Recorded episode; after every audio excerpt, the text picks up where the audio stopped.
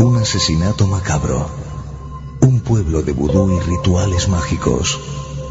Y un fantasma del que no podrás escapar. Descúbrelo en El misterio de Nicole de la Croix. Un libro de Mado Martínez y publicado por la editorial Lamed.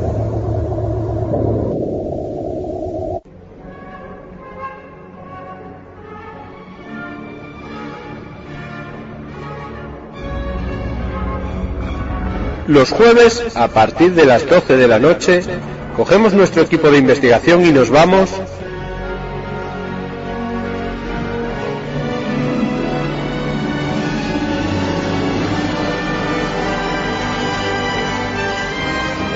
tras los límites.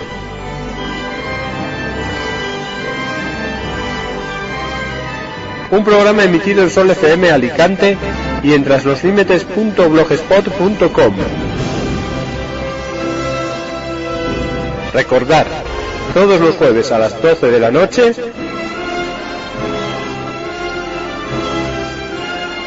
os esperamos en Tras los Límites.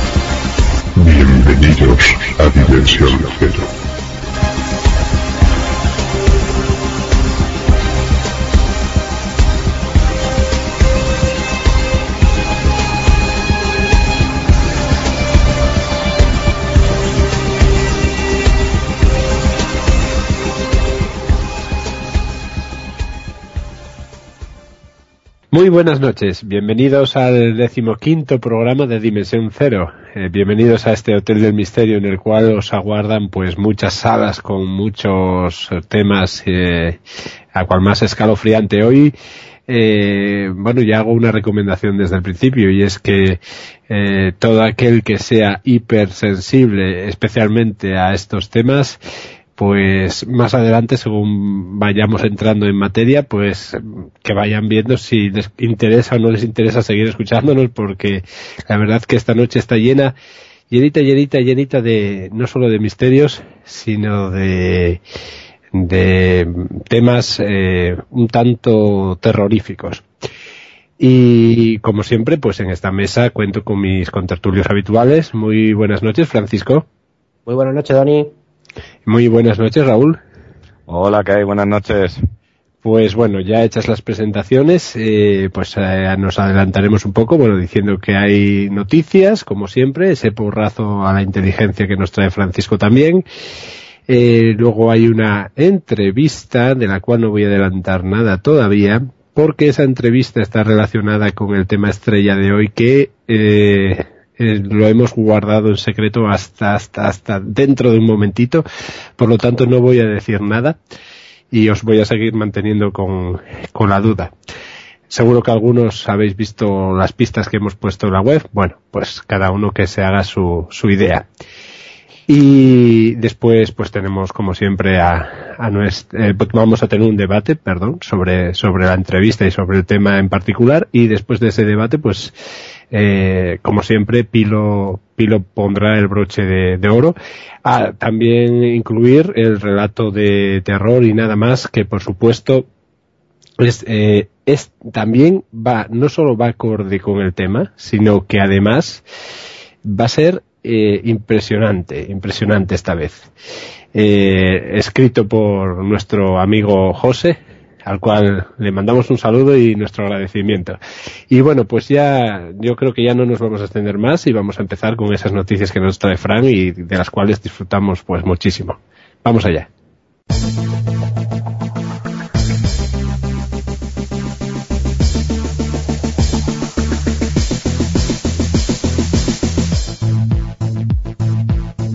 Noticias.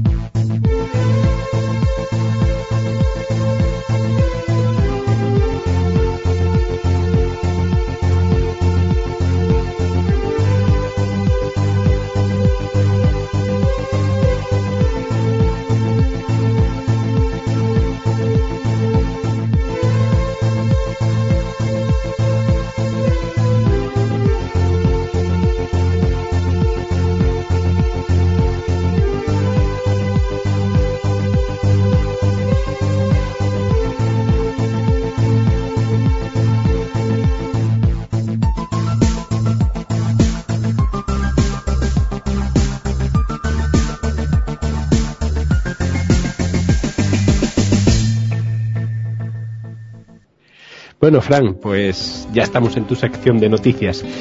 Cuéntame, ¿qué, ¿cuántas noticias me traes por ahí? ¿Qué noticias me traes? Bueno, hoy como tenemos una entrevista techa y un debate bastante extenso, las noticias eh, van a ser muy breves, el porrazo va a ser un poquito más extendido, porque también he indagado bastante para el porrazo de hoy. Y bueno, el programa de hoy es que sin querer, sin querer, parece que va a ser todo bastante depresivo, pero bueno, qué remedio, a veces las cosas se juntan inconscientemente y cuando uno se da cuenta dice, madre mía, qué programa he hecho, ¿no? y con las noticias, pues mira, te voy a comentar una. Eh, se derrite, si se derriten los casquetes polares, el nivel subiría a 70 metros. El mar podría cubrir hasta los pechos la Estatua de la Libertad. O sea que vamos, estaríamos nadando todos, ¿no? Sí. Según alertó la geóloga del Consejo Superior de Investigaciones Científicas de CSI, Carlota Scutia, que desde el pasado 4 de enero lidera una expedición internacional en la Antártida que trata de reconstruir la historia del casquete polar antártico formado hace 34 millones de años mediante la perforación de su suelo marino. Si todos los casquetes polares se deshicieran, tendríamos unos 70 metros de subida a nivel del mar, Dani. Increíble. Eh, oye, estoy pensando que eso mm, de haberse producido en la eh, bueno en la época antigua, que al desaparecer las glaciaciones, eh, bien podría haber sido la causa del llamado, entre comillas, diluvio universal, ¿no? Mm, también podría ser, sí, tiene razón, ¿verdad? Y que los textos, pues bueno, siempre se fueran por otra rama, pues para, pues para, para explicárnoslo bíblicamente también, ¿verdad? Para explicárnoslo un poco fantasiosamente, sobre todo para aquellas gentes que por aquella época, pues no lo entendían. O sea, que el que no sepa nadar, Raúl, ¿a ti cómo se te da la natación? Hombre, yo me sé defender, ¿no? Es la natación. Pero es curioso, ¿no? Porque ha habido ya casos, por ejemplo, hay una pirámide en Taiwán que está justamente debajo del agua, ¿no? Y también se dice que fue por eso. De hecho, se está barajando que sea una de las pirámides más antiguas que hay, más todavía que la famosa pirámide de Keops, la gran pirámide. Tremendo, tremendo, tremendo. Bueno, ¿y qué más, qué más nos traes por ahí? A ver, otra noticia que tengas por ahí, interesante. Bueno, pues una que un grupo de científicos se ha juntado a raíz de, esta desgracia que todos hemos visto sobre el terremoto de Haití y advierten que se les escuche con claridad y que un megaterremoto de al menos 8,5 grados en la cara de Riche y con potencial de formar un tsunami tan letal como el que mató a 226.000 personas en 2004 se está gestando justo junto a la isla de Indonesia de Sumatra. Dicen que no es el único lugar del mundo en peligro y están advirtiendo a todas las potencias mundiales de que hagan caso y que se pongan manos a las obras, que se les escuche. Hombre, eh, una de las hipótesis de, esos tsunamis eh, eran también las eh, prospecciones que hacen en el mar, ¿no? Creo, y experimentos que hacen en el mar de tipo geológico, de tipo, eh, pues, para plataformas petrolíferas y no sé qué más historias. que utilizan bombas y tal.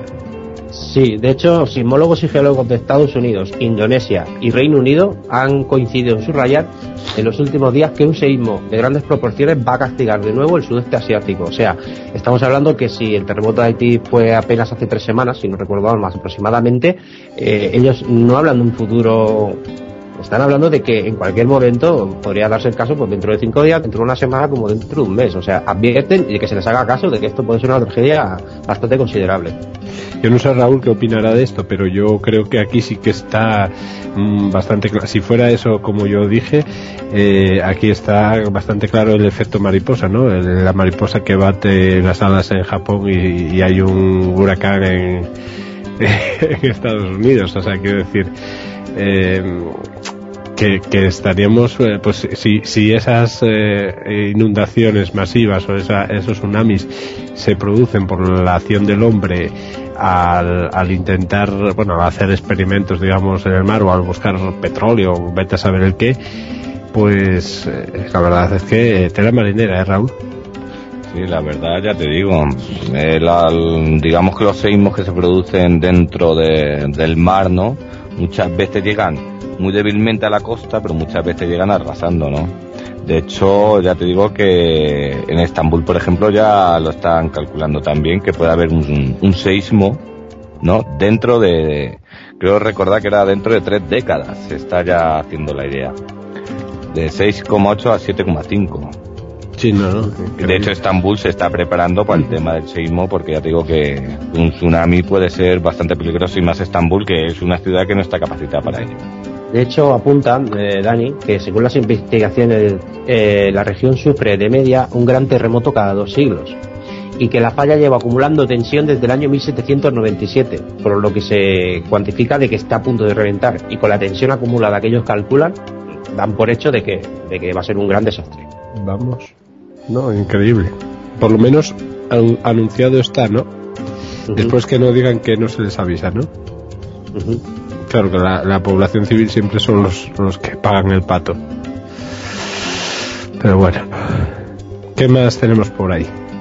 Pues vamos a pasar al porrazo, si te parece. Vale, perfecto. Pues entonces vamos a entrar en el porrazo. Hoy vamos rápido porque el tema que tenemos a continuación es bastante extenso, así que sin más dilación, eh, opening de porrazo.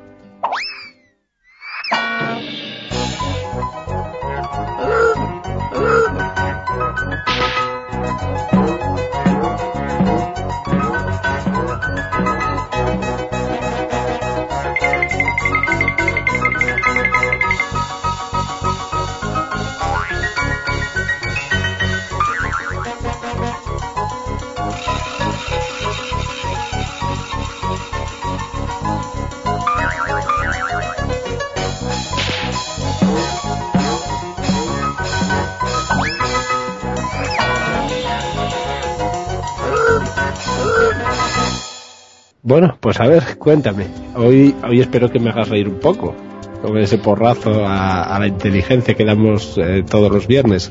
¿A quién se lo damos hoy? Pues mira, hoy yo creo que se lo tendríamos que dar a más, a más de un empleado. Y más cuando se trata de empleados de la banca. Pues no.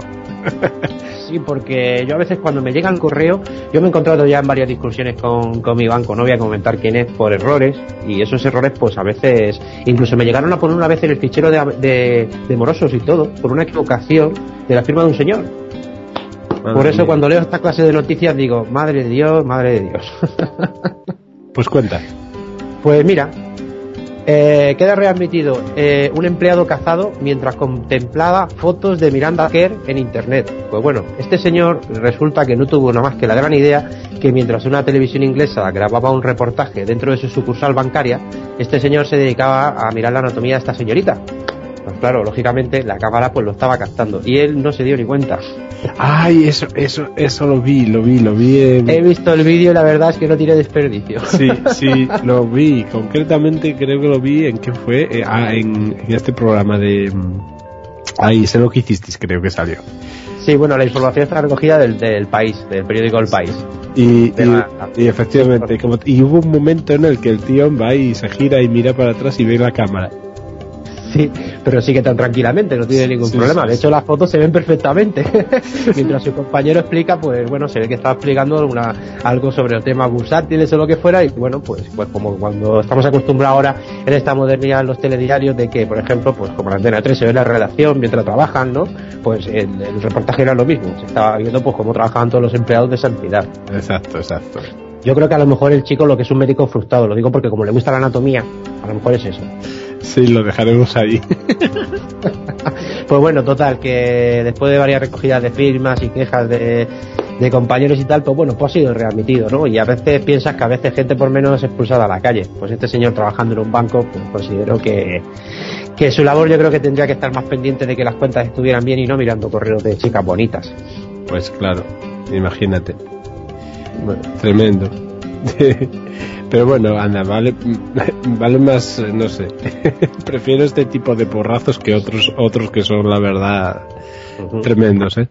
Bueno, el siguiente porrazo, voy a hacer una pregunta a ti y a Raúl, y cada uno lo a contestar por separado. De si yo te hablo de un polémico juego y te digo en qué red social está alojado, En el Facebook. Pues fíjate que no me, y no me doy cuenta, yo- cuenta de qué tipo de juego puede ser. Pues mira, eh, los creadores de algunos juegos tienen una, una imaginación desbordante y algunos de los usuarios yo creo que tienen una imaginación un poco calenturienta. Bueno, pues el videojuego se llama Mendigo Game. ¿Mendigo? Mendigo Game, Sí. ¿vale?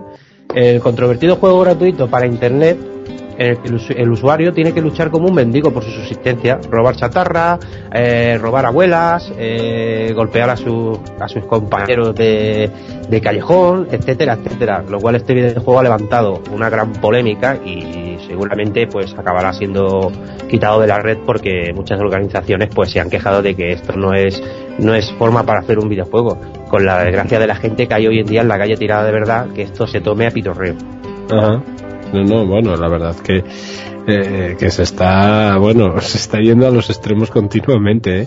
Fíjate, pasamos de, pasamos de, eh, de, eh, muchas veces de libertad a libertinaje de, y, y de, y de libertinaje a, a, a prohibición y censura total. Esto es increíble.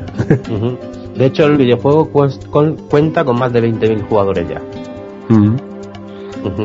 Sabes que, que estoy empezando a pensar que este, que, que este mundo, bueno, que este mundo tal como tenemos montada la sociedad actualmente es como, como un, eh, ¿cómo te diría yo? Como un péndulo, ¿no? Como un péndulo que va, bueno, como el típico péndulo del reloj, del reloj de pared, que va de un lado al otro. ¿Sabes lo que quiero decir? Y que nunca se para. Bueno, pues esto igual. Vamos de un extremo al otro y, y bueno, vete a saber a qué llegaremos. Pero bueno, eh, ¿Alguna noticia más de porrazos? Sí, al mismo efecto que en el programa anterior, pues hicimos, eh, aprovechando la, la, la- la noticia de, de los realities, pues me he molestado en buscar eh, símiles de videojuegos censurados, los cuales, pues bueno, atentaban contra, digamos, pues contra lo que sería, pues bueno, cosas de nuestra vida, las cuales esos videojuegos creo que nunca tendrían que salir a la calle. ¿Vale? Y bueno, pues he buscado y vamos a empezar por el año 2005, ¿vale? Eh, el videojuego que invitaba a disfrutar en la piel de un acosador escolar. ¿Cuál era tu misión? Acosar al más tonto de la escuela. Por ejemplo, ese fue un videojuego el cual también el defensor del menor de la Comunidad de Madrid, Pedro Núñez de Morgades, eh, estudió las posibilidades de que nuestra legislación pudiera impedir su comercialización ya que en países, países como Estados Unidos las plataformas de, de padres se movilizaron y todo porque no veían ese videojuego como, como para que tuviera que estar en la red. Hablamos del año 2005. Sí, ya te digo, es muy curioso sobre el mundo esto de los videojuegos. Para no ir más lejos, eh, hubo un videojuego hace años, a ver cómo se era, el Final Fantasy, creo que creo recordar, el 7, que uno de los chavales que se dedicaba a jugar ese juego, pues con su propia katana, mató a sus padres y a su hermana con síndrome de Down. Todo por subir de experiencia, ¿no? Subir de nivel. O sea, que tú imagínate el- hasta qué punto de vista puede, ¿no? Influenciar un videojuego de este estilo a la persona o al individuo. Hay muchos juegos, por ejemplo, como el, hay otro, el Grand Theft Auto, creo que se dice bien, es que yo de videojuegos ya te Correcto, digo, totalmente correcto. Lo he dicho bien, ¿no? Que se trata que tú eres un personaje en el cual estás en una ciudad y te lías a robar los coches, a matar a la gente, los atropellas, entras en la comisaría y te lías a tiros. O sea, son juegos realmente muy violentos, muy violentos. Pero ¿qué pasa? A la gente le gusta y vende. Exactamente tú hablabas de José Rabalán, si no me equivoco. Creo, ¿no? Eh, el, as- el asesino de la katana. Eh, no lo sé, ya te digo, no sé exactamente cómo se llama, pero vamos, que hasta, es más, creo recordar que se peinaba como él, eh, hacía los mismos gestos que el personaje en el videojuego, pero esto es la vida real, esto fue la vida real, y fue impresionante, fue además aquí un caso español y fue demasiado sonado, todo por subir, digamos, una experiencia, una cosa imaginaria, ¿no? Una cosa que no, no tiene nada, fue muy curioso. Bueno, pues Tony, siguiente juego que hemos encontrado. De, unos, de gente que en vez de hacer videojuegos enriquecidos, pues bueno, no sé cómo tienen esta mente para hacer estas cosas. Año 2006. El, el juego pues fue dedicado pues a la matanza de Columbine. Yo no sé si acordáis la matanza del Instituto de Columbine, ¿vale? Sí, Vale, pues este señor que eh, pues eh, hizo el videojuego de la matanza de Columbine. El juego mezclaba escenas de animación con las fotografías de los dos asesinos reales que provocaron la, ma- la masacre. Y bueno, pues en el videojuego, ¿cuál era tu eso? A ver cuántos compañeros de instituto matabas. lógicamente mm, el juego duró lo que duró, por las quejas porque es normal. No, sí, esto, esto bueno, estos sí que son de porrazo, porque vamos, todos estos juegos así, eh, lo que lo que hacen es eh, lo que decimos motivar sobre todo mentes que no están todavía eh, desarrolladas no es así Raúl que todavía psicológicamente no están digamos no pueden asimilar no asimilan eh, la fantasía, ¿no? El problema, efectivamente, efectivamente, el problema es ese, que no saben diferenciar, como bien dices tú, entre lo que es un videojuego, una fantasía, algo ficticio, algo que no puede ser un juego, lo que es un juego a la vida real, ¿no? Bueno, eso nos pasaba, nos pasaba a nosotros antiguamente, cuando no teníamos ni ordenadores, ni consolas, ni nada pues con las películas a veces, ¿no? Que salías jugando a la calle, pues, eh, eh, eh, pues haciendo que eras un vaquero porque habías visto la muerte tenía un precio. O sea que... Sí, sí, por ejemplo, sí, pues tú imagínate llegando a este nivel de los videojuegos que cada vez los hacen mejores, más perfectos, ¿no? Digamos ya que parecen hasta real, pues puede hacer bastante daño a la persona. Claro, porque sí, tú al fin y al cabo veías una película y tú te imaginabas que eras el personaje de la película y salías a la calle jugando así. O veías, yo me acuerdo, la típica pressing catch, ¿no? Lo veías ahí bajar con los amigos al patio ahí. Claro. Hacer pero, cosas así. Claro, pero hoy en día ya te pones, claro, te pones en la piel del personaje. Es que antes no te ponías en la piel, pero es que ahora sí. Es que ahora el problema es que ahora te pones en la piel del personaje y no solamente en la piel, que que te crees tú que eres tú ese personaje imaginario que no existe. Sí, porque encima en muchos juegos se puede se les puede cambiar el nombre del personaje y poner tu nombre. Sí, sí. Mira, hasta qué punto llegó el tema este de los videojuegos. No sé si os acordáis de los Tamagotchis, si lo he dicho bien, Tamagotchis. Sí, mucha gente falleció por culpa de los Tamagotchis. Sí. curioso, ¿no? Porque se le moría el Tamagotchi o le venía, sí, sí. Yo nunca he tenido un Tamagotchi de esos. Pero, vamos, por lo que se ve venía una, un, un ovni si el Tamagotchi sobrevivía durante mucho tiempo, venía un ovni y se lo llevaba y se acababa el Tamagotchi. Y tú tenías que darle con un, digamos, con un palito a, un botón y reiniciabas y lo volvías a nacer, a criar y demás. Pues mucha gente está con depresiones porque el Tamagotchi se le murió o el Tamagotchi se le llevó el ovni, sí, sí, hasta gente fallecida por el Tamagotchi. Sí, sí, sí. Así que ya te digo. ¿Hasta qué punto, no? ¿Hasta qué punto no sabemos diferenciar lo que es fantasía y realidad? Bueno, bueno está pasando ahora con la película Avatar, ¿no? Por ejemplo, por ejemplo también. Igual. bueno, Francisco, todo tuyo. Seguimos con el, vamos por el siguiente. El siguiente juego fue del año 2008 y el videojuego se llamaba eh, Masacre Musulmana. Otro señor que tiene unas fuertes ideas para crear, de creatividad. Y bueno, pues este videojuego eh, se animaba a los jugadores a borrar del mapa a la raza musulmana con un arsenal formado por armas destructivas de todo el mundo. La cuestión era eliminar en el videojuego a toda la raza musulmana. Por supuesto, el videojuego también duró lo que duró. Es curioso, ya te digo que hay muchos juegos, por ejemplo, hay uno que se llama, hay mucho de estrategia, el Panthers, un juego además de historia, ¿no? Que es igual, ¿no? Se dedica a destruir, digamos, a lo que son los alemanes, los americanos y demás, ¿no? Pero yo creo más allá porque hay juegos también, había uno hace años, creo recordar que hice un reportaje sobre un juego de Dynamic, que desapareció Dynamic por cierto, lo compró sí. su Support, que se llamaba La Prisión. Y eso fue más allá porque era un juego que tú eras un, eras un prisionero y tú tenías una especialidad que podías ser asesino en serie o asesino en sueldo, hacker, timador, ladrón, ¿no? Y tratar de sobrevivir en la prisión. Y ya te digo que había gente que con ese juego ha tenido muchos, muchos problemas con un juego. Así que hazte una idea, ¿no? El nivel que puede alcanzar el tipo este de los videojuegos, ¿no? Y el tipo de la fantasía. Es curioso. Seguimos año 2009. Este ya sí que ya mm, yo creo que hiere la sensibilidad de cualquier persona, que haya gente. Mm, todos los mencionados anteriormente yo creo que no tienen perdón porque es, es una forma de insultar a, a cualquier ser humano pero este creo que aún más todavía. El videojuego se llama Golpea a la zorra. Ya podéis imaginar por dónde va el tema, ¿verdad? Sí. Vale, pues en este videojuego se trataba, pues lógicamente, claro, de golpear a una mujer y hacer el mayor, el mayor daño posible para tú conseguir el round de machote. Madre mía. Eh, Lo que eh. digo, ya no sé qué inventar. Yo he visto juegos de un muñeco que se va estallando granos. y cuanto más granos se estallen, más puntos tenías. Pero de ahí a, a golpear a una persona, ¿no? Y cuanto más la golpees, más puntos tiene, no sé. No lo sé, eso Que- digamos que, que asilo, podríamos decir asilo legal buscó el creador del videojuego. Pues bueno, el juego no terminaba hasta haber golpeado a la muchacha alrededor de unas 10 veces. Entonces, cuando ya te habías ganado y convertido en todo un machote 100%, entonces la chica acababa en el suelo y salía diciéndote que eres 100% idiota. O sea, no quiero justificar el videojuego con que acabe que la chica te dice idiota como diciendo no hay que maltratar a las mujeres, porque en sí, tú hasta que no has golpeado a esa persona no recibes el mensaje. Por lo tanto, yo creo que intento buscar un vacío legal entre comillas también con el videojuego, en ese sentido.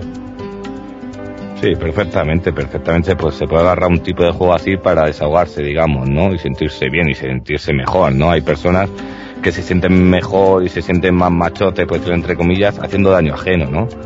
Ya pues en con palabras o con contacto físico mucha gente se siente mejor, ¿no? Se siente más... Una pena, de luego ya te digo que es una pena, pero bueno, ahí como bien menciona Fran, eso existe, está ahí, es un videojuego. Y yo personalmente, bajo mi criterio, eh, eso tendría que estar desde principio a fin penado. Tipo de, esos tipos de juegos, ya te digo, yo no tendrían ni, ni que darse a la luz. Coincido Sí, con- ya- totalmente con Raúl, ¿eh? Coincido totalmente con Raúl. Y yo no, pero Raúl, yo no sé si, si al fin, eh, no voy a excusar nada de esto, ¿eh? Por supuesto, no lo voy a excusar, quede muy claro. Pero yo no sé si será también cuesti- cuestión de, mm, no sé, si, a ver, de, de educación, ¿no? En general, ¿no? No, Mm. Se agarra siempre a la educación, ¿no? No, me refiero, padres. me refiero pues a, a que, a que eh, los tiempos están cambiando quizás demasiado rápido. Sí, sí, sí, sí, sí, sí, yo me acuerdo lo ignorante que era yo, por ejemplo, cuando tenía 14 años, que todavía seguía jugando a las chapas, por de algún modo. Ahora tú ves a un niño de 14 años y lo primero que tienes es un cigarro en una mano y está ahí con los, pues, fíjate, a las chapas, bueno, no han jugado en su vida a las chapas, ni a la peonza, ni a bote botero, ni, Ni cosas de esas que, to- claro, que todos nosotros hemos nacido con ello, ¿no? Ahora, digamos, que, que la adolescencia esa, de esa gente la vive de otra forma, bien muy adelantado, ¿no? Pero fíjate, fíjate que la carencia está ahí igual, verás, me explico. Vamos a ver, los tiempos están pasando muy rápido y las, las nuevas tecnologías están eh, desbordando, digamos, el, el patrón antiguo que teníamos, digamos, los eh, que teníamos lo- la gente que venimos de atrás, eh, los padres, los abuelos y tal.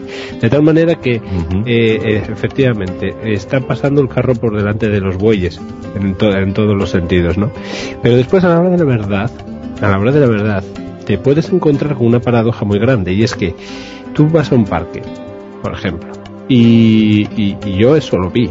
O sea, tú vas a un parque, llevas una peonza, un par de peonzas, unas cuantas, y sacas la- las peonzas allí. Y, y, bueno empiezas a sacar la tuya y la tiras y la empiezas a hacer rodar. Y esos niños que nunca en su vida vieron una peonza porque siempre estuvieron agarrados a la, a la, a la consola Sí. ¿eh? Te- se ponen a jugar contigo y con las peonzas y es que lo flipan. Es que vamos vamos es que disfrutan como como bueno increíble no y entonces dices eh, realmente no es que tenga que haya una diferencia solo eh, digamos entre dos épocas no Sin- sino que, parece como que a esos niños a estos niños les falta parte de, de nuestra época. No sé si me explico. Les falta eso precisamente. Sí, sí, pues le falta pues la época esa de, de, de la peonza, ¿no? De la las inventiva, canicas, de la inventiva, sobre todo Pero de la ahora, ¿qué inventiva. pasa? Ahora está que si la PSP, que si la PlayStation esa de la 3 y la 2 y que si sacan esto, luego ponen la tele y ya no están los típicos dibujos en la tele. Yo me acuerdo de Boda Dragon Z, por ejemplo, y Benji. Sí, ¿no? sí, sí. Esa época. Ahora tú pones la tele y es que eso ya no existe. Pero- pero es ahora que- están los Bakugan o ahora están los, los peleas o... Yo lo quiero, totalmente- yo lo quiero resumir en dos cosas. Una, en que se facilita todo a unos niveles escandalosos porque se les facilita todo, todo, todo. Y, y, y a otra cosa, que no se, no se potencia la inventiva y la, y la creatividad y la independencia, digamos, de, del, del sistema eh, tecnológico. Cada vez dependemos más de la tecnología para todo, por todo y para todo. Es decir, hoy en día nos falta cualquier cosa tecnológica y estamos perdidos. Así de Eso claro. está claro, sí, sí, está clarísimo. Y De eso, hecho, una cosa como el teléfono móvil, Claro. Eso, no puedes salir a la calle sin el teléfono Ah, y, móvil. y el día que no llevas reloj, el día que no llevas el reloj puesto en la muñeca, te vuelves loco preguntando la hora continuamente y sin embargo cuando lo llevas no miras el reloj. Efectivamente. O sea que es... Claro, pero- hay cosas- ahí entramos siempre en, en- en el círculo de que las cosas están diseñadas para bien y lógicamente se, se saca el mal o el tiempo perdido que se invierte en usar las cosas y bueno, eh, cada uno le da el uso que él cree conveniente. Para mí, por ejemplo, el teléfono móvil es uno de los mejores inventos de estos últimos años. Gracias a él, pues mira, se salvan vidas, te encuentras que si te quedas tirado en medio de la carretera antes no tenías opción, ahora tienes una opción de llamar, Que sí, que sí. eh, claro, luego está que hay quien saca más beneficio del teléfono móvil. De hecho, ahora, eh, si me permitís, eh, ahora mismo me acaba de venir a la cabeza, esto no lo tenía preparado, y ahora aprovechando sobre el teléfono móvil, eh, me gustaría pues hacer una pequeña reivindicación sobre estas plataformas que distribuyen juegos, videojuegos para móvil y utilidades para teléfonos móviles. Y yo pediría a todos los oyentes que cuando vean en, un- en alguna cadena de televisión un anuncio, no voy a decir la empresa, simplemente voy a comentar el anuncio de esta aplicación para teléfono móvil, le mandara a esa cadena atención al espectador denunciando el anuncio. Porque hay una aplicación la cual con los tiempos que corren me parece deprimente que se venda una aplicación la cual se supone que puede localizar el teléfono de tu pareja si te engaña, palabras textuales del anuncio. Con los tiempos que corren, tengamos que recurrir a la publicidad para vender esas aplicaciones de teléfono móvil para tener controlado a tu pareja. Me parece denigrante. Sí, eso me parece a mí también haberlo visto, ¿no? Que De hecho, yo a la cadena. mensaje, sí, sí, sí. Sí, yo he enviado dos o tres correos ya en las cadenas que lo he visto. No voy a decir la cadena que más es asiduo a publicitarlo. Simplemente invito a todos los oyentes que cuando lo vean, automáticamente manden un correo atención al cliente, atención al espectador de esa cadena, pues formulando su queja por la, por la molestia que consideren oportuna, porque creo que ese anuncio es como incitar directamente a la violencia. Sí, perfectamente. Además, no solamente a la violencia, sino a la intimidad de la persona, ¿no? a romper con la intimidad de la persona. Pero es que, es que, pero es que se está realizando la, la, la rotura de la ruptura de la, de la intimidad de, de, todo el mundo en base en base siempre a la disculpa de la seguridad. Pero bueno, eso sería otro tema y yo no sé si Francisco tienes más por ahí. Pues mira, si me lo vas a permitir, hoy vamos a tener un programa de tres horas ya, o no sé, entre entrevistas y debate, pero bueno, me ha venido otra cosa a la cabeza, otro anuncio de una bebida energética, la cual no vamos a nombrar tampoco, pero también me parece denigrante el anuncio, y es que está King Kong con la señorita en la mano, y para decir que esa bebida iso, is, espiritual o como se llame, te da mucha fuerza, sin querer King Kong aplasta a la señorita y la tira como el que tira un papel. Al suelo, me parece denigrante ese anuncio también. Y ahora, mm, el porrazo yo creo que se lo vamos a dar a todos, a todos a todos ser vivos. Somos los primeros en quejarnos, que da muy, muy, bonito y muy ético que nos quejemos de todas estas cosas. A ver, yo no promuevo ninguna organización ni nada, pero bueno, eh, de hecho, pues yo sí que digo que cuando he visto ciertas cosas, yo mando correo a, a cuando una cadena de televisión ve una cosa la cual considero ofensiva, que creo que la cadena no tenga que, generar dinero a costa de una cosa la cual es un problema social, eh, yo siempre mando un correo, que mínimo ya es una forma de protesta, ya te movilizas, ya haces algo, ¿verdad? Sí. Eh, entonces considero que, por ejemplo, eh, vosotros habréis recibido correos alguna vez de algunos amigos, tanto que condenamos la violencia y qué gracia tiene de que te envíen de vez en cuando correos electrónicos, pues de cómo le pegan a patada a uno en la boca, cómo le hacen no sé qué, o sea, mmm, tenemos doble moral también, ¿verdad? O sea, me, somos muy buenos todos hablando en persona, y sí, sí, yo, y que de luego esto tenían que prohibir, y luego a, inundan a correos absurdos de esta forma también, en cierto modo. Vale. Tenemos, eh, tenemos YouTube cargado, ya lo sabemos. Yo te digo una cosa que yo, por ejemplo, no reenvié eh, en ningún caso en ninguno de los correos que recibo de nadie. Al, eh, todo lo contrario, que la gente también tiene muy mala costumbre enviando correos masivos, poniendo la dirección, no poniendo la, la dirección de cada uno en el CCO, ¿no? Copia oculta. De hecho, que lo sepan todos que está penado legalmente no poner la copia oculta. Eh, o sea, vamos, que, que yo, porque tiene que aparecer mi dirección de correo en, en, en, en correos masivos cuando, cuando no tengo por qué aguantar eso? Y entonces, y sobre todo con mensajes que ni me interesan, ni, ni vamos, es que además son chorras la mayoría de ellos. Y, y, yo pues ya lo digo desde aquí que a, que a mi correo llegan mensajes de esos y estoy hasta las narices de borrarlos porque realmente ni los abro, los cojo y los borro directamente. Pues bueno, si me lo permite vamos a acabar con el último videojuego. eh, y bueno, pues mira, el último videojuego es, es relacionado pues con una fiesta española muy importante, bueno, fiesta, un sentimiento diríamos, no fiesta, para algunos es fiesta, para otros es un sentimiento, pues bueno, sería la Semana Santa Sevillana. Bueno, pues en el año 2002 un informático, por lo visto, pues creó el videojuego eh, Matanza Cofrade ¿Y qué consistía este juego? Pues bueno, pues era una recreación de la Semana Santa Sevillana, pues en la cual pues tenías que ir descubriendo los nazarenos y cofrades y etcétera, que eran zombies realmente, y bueno, pues liabas una masacre en medio de, un paso de un Cristo, y, bueno, también fue, el videojuego fue prohibido, incluso tres semanas sevillanas pues se cayeron, se que, se que, que, que, que, no me sale el nombre. Que se, metieron a juicio a esta persona inclusive.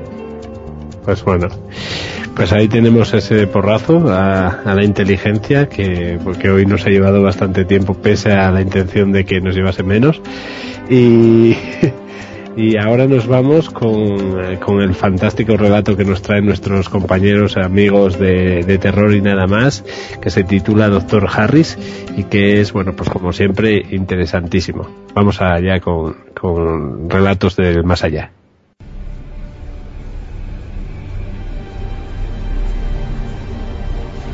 Desde tiempos remotos, los misterios sin resolver y los fenómenos extraños han estado presentes en nuestro planeta. Esta noche vienen para quedarse relatos del más allá una producción de terror y nada más para Dimensión Cero.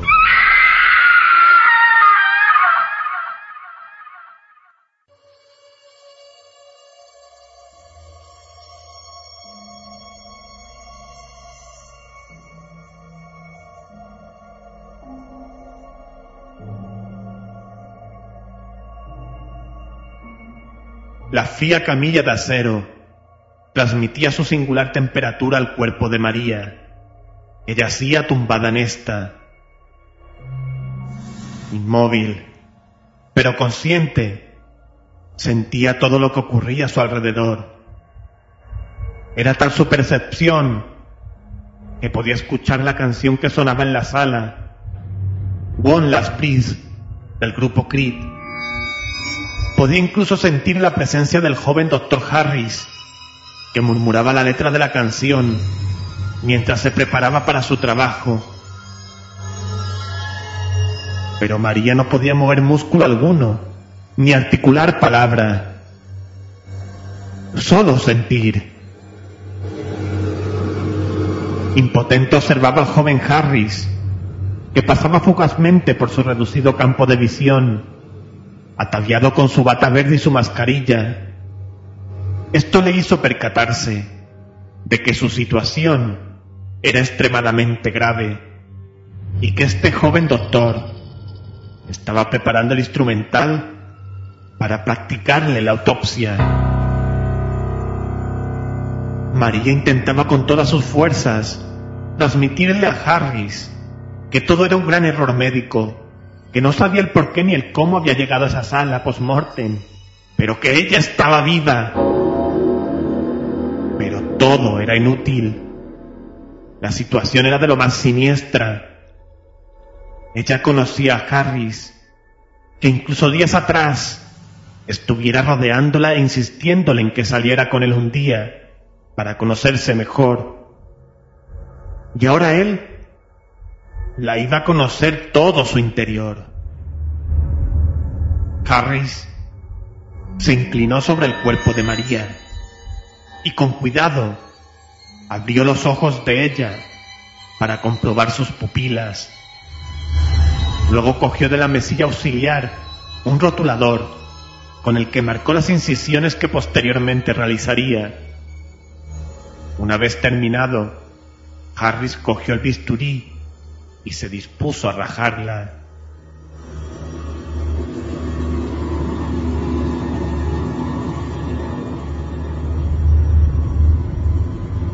María estaba asustada y el pánico le recorría el cuerpo.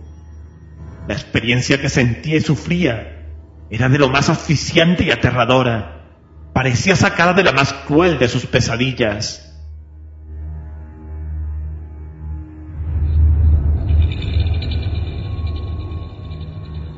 En un último esfuerzo, María consiguió que de uno de sus ojos saliera miedosamente una lágrima. Era la única manera que tenía para transmitirle a su particular doctor. ¡Estaba viva!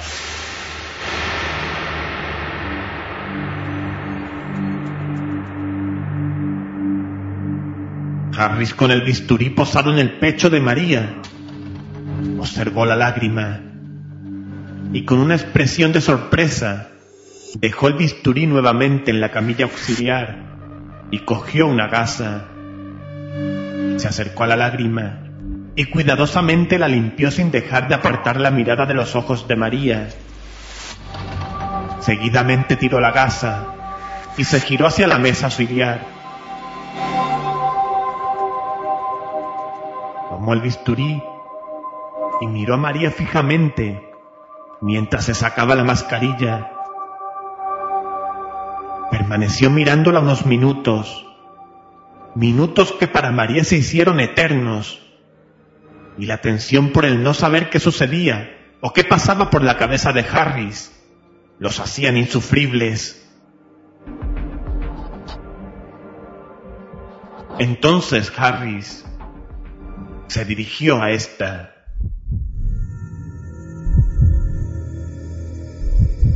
Hola, querida. Estoy impactado por las ansias de sobrevivir que has demostrado en esta camilla. Desde luego, eres la primera a la que observo que realmente tiene ganas de vivir. Es increíble cómo luchas. Pero María, por mucha lágrima que sueltes, no te vas a librar de tu destino.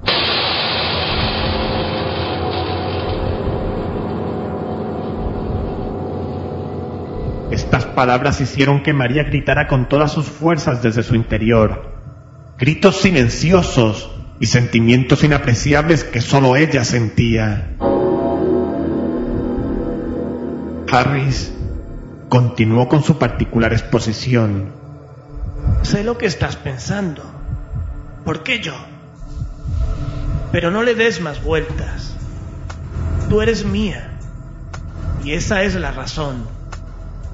Ah, no eres la única. Así que estate tranquila. Muy pronto conocerás a las otras, que ya están deseando que llegues a casa. Nunca debiste rechazarme, María. Tú me obligaste a provocarte este estado catatónico, en el cual tu cuerpo y alma están a merced mío. En fin, ahora relájate. Disfruta del momento tanto como yo.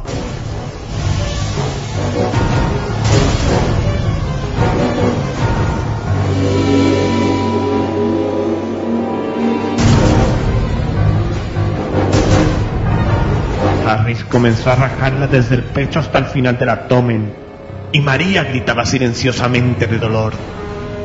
Lo estaba sintiendo todo, cómo la carne se desgarraba, como Harris agarraba con sus manos sus órganos internos.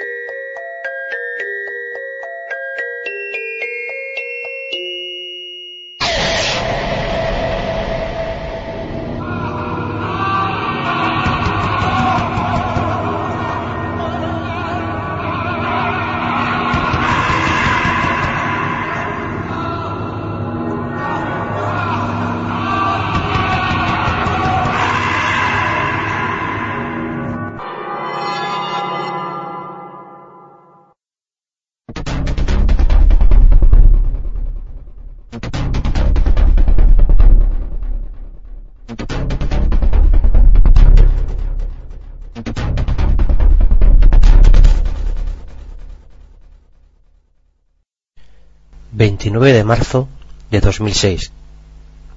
La cadena británica BBC hace pública esta noticia.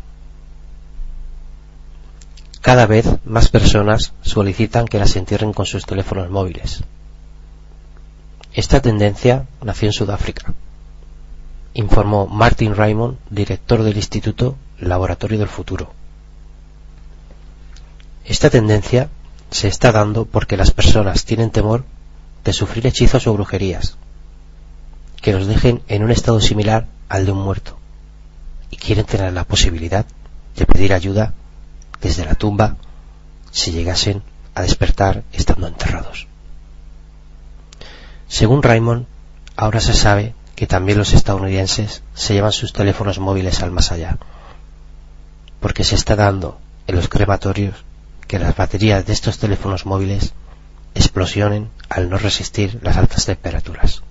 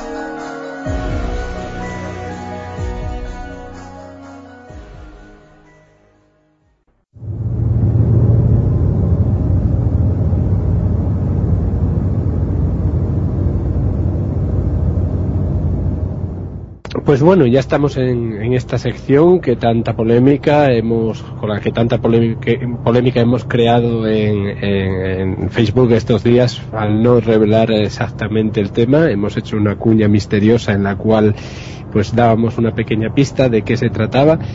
Y, y bueno, y ahora ya pues a estas alturas ya, ya podemos decir que vamos a hablar de un tema tan crucial, tan complicado a veces también, como eh, digamos la catalepsia o también denominarlo enterrados vivos, ¿no?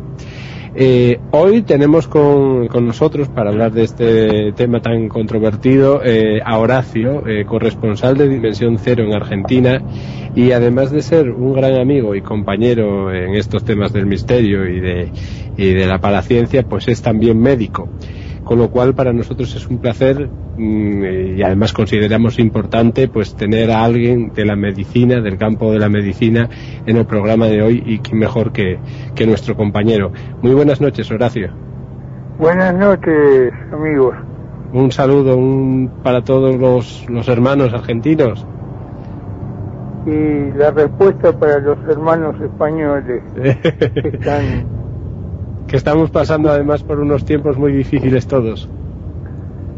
Sí, esos tiempos no, lamentablemente no, no dividen países, nos tocan a todos.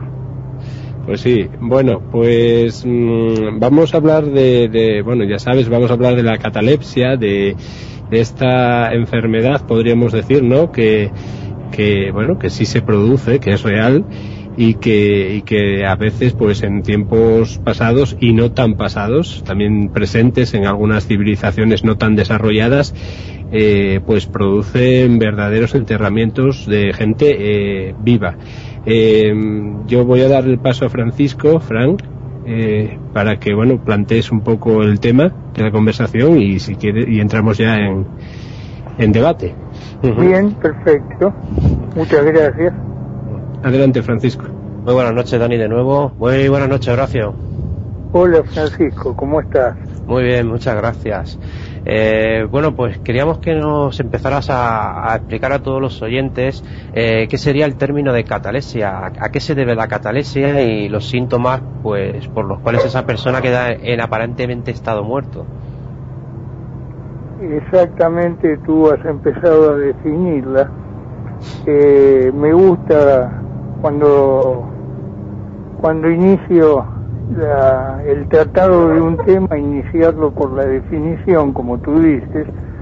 Precisamente el término de catalepsia del- deriva del griego catas o catalepsis, que significa coger, sorprender.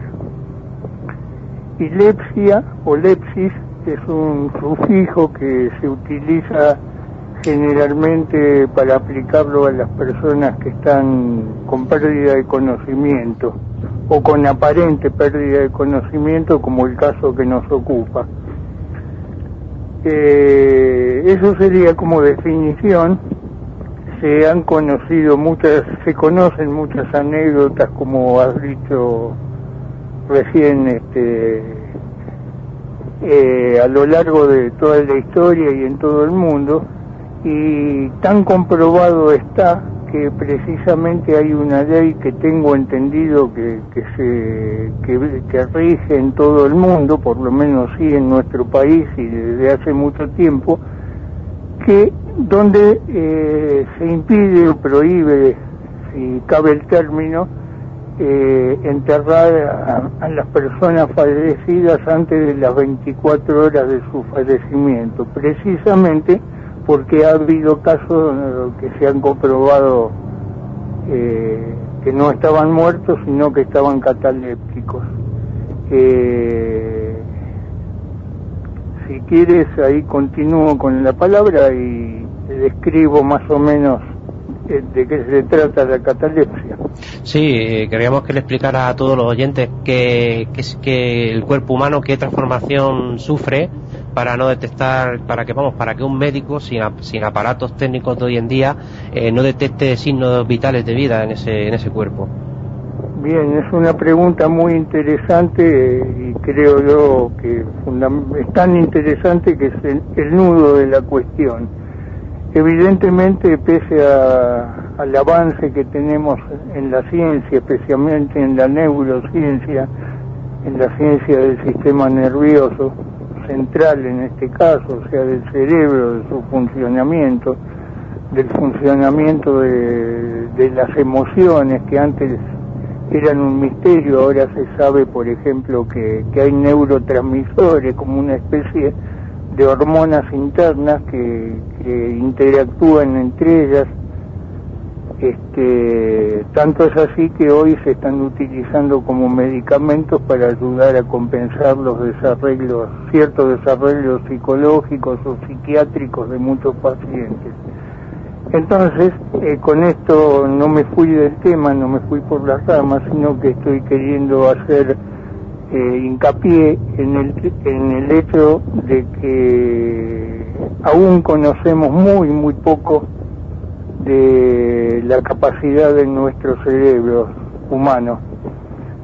Eh, se supone, el, por ejemplo, entre otras cosas, que que la transmisión del pensamiento, no me sale en este momento el, el término, eh, estoy eh, es una, una facultad que la tenemos prácticamente atrofiada y que antiguamente el hombre este, conversaba o se comunicaba de esa manera y en la medida, se supone, o supongo yo, que en la medida que fue apareciendo el lenguaje se fue atrofiando esa función y hoy día es este es bastante poco frecuente y se conocen algunos casos aislados de personas que que, que le leen el pensamiento a los demás y si recuerdas el término házmelo eh, brotar bien Tele- Eh, te- eh, también telepatía. ¿cómo? Telepatía. La telepatía, exactamente. Gracias por la ayuda. Debe ser el Alzheimer que también tomó mi propio cerebro. lo está. Eh, la telepatía, exactamente. Y así como la telepatía hay otras funciones cerebrales que suelen aparecer en algunos casos patológicos, que sería muy largo hablar y nos diríamos verdaderamente del tema. Volviendo a la catalepsia, aparentemente eh, y de manera súbita eh, en personas que muchas veces no tienen antecedentes, o sea que les sucede por primera vez en su vida y, a distintas edades, eh, en cada caso, no es necesario que sean adultos, puede pasar en chicos o puede pasar en adultos por primera vez. Eh, es como que caen este, muertos eh, bruscamente, lo que se llama un poco más técnicamente muerte súbita.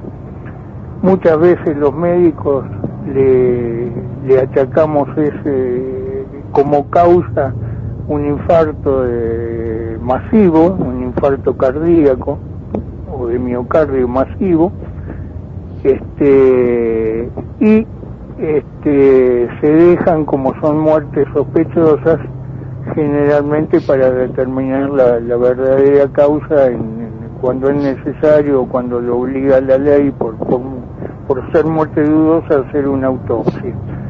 Se han dado muchos casos, este, yo te he comentado uno eh, por, por chat, que no sé si, si hay tiempo y ocasión de comentarlo acá, este, y leyendo y buscando bibliografía he encontrado muchos similares a través de la historia, donde se habla de casos de catalepsia. ¿Qué sucede?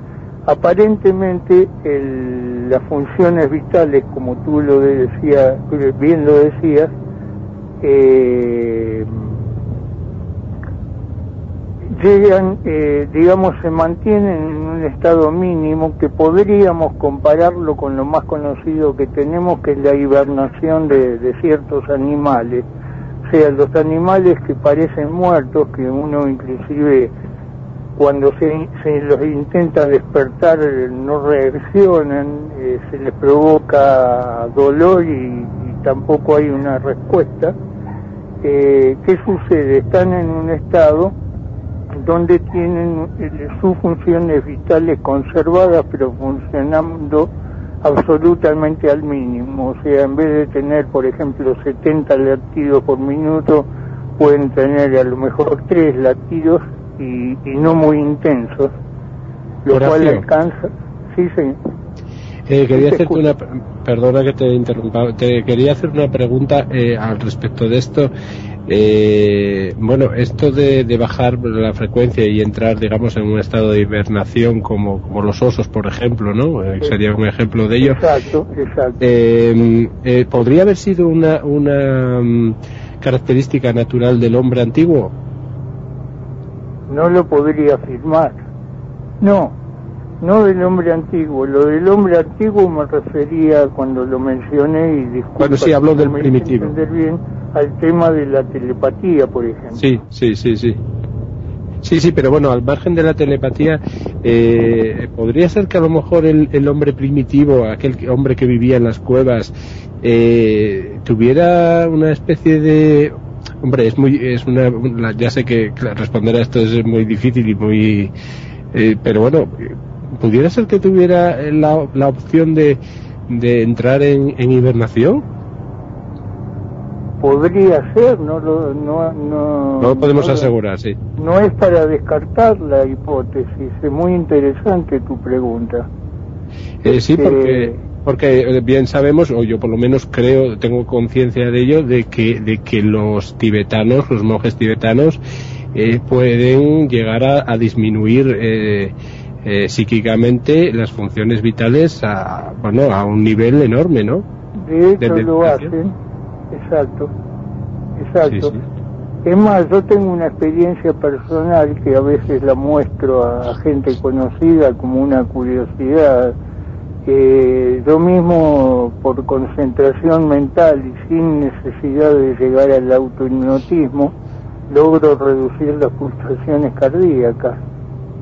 No al nivel de que estamos hablando en la catalepsia de tres latidos por minuto, una cosa así, pero logro disminuirlas con simplemente con concentración mental y sin sufrir ningún ninguna consecuencia, si no, no, estaría hablando con, con ustedes ahora.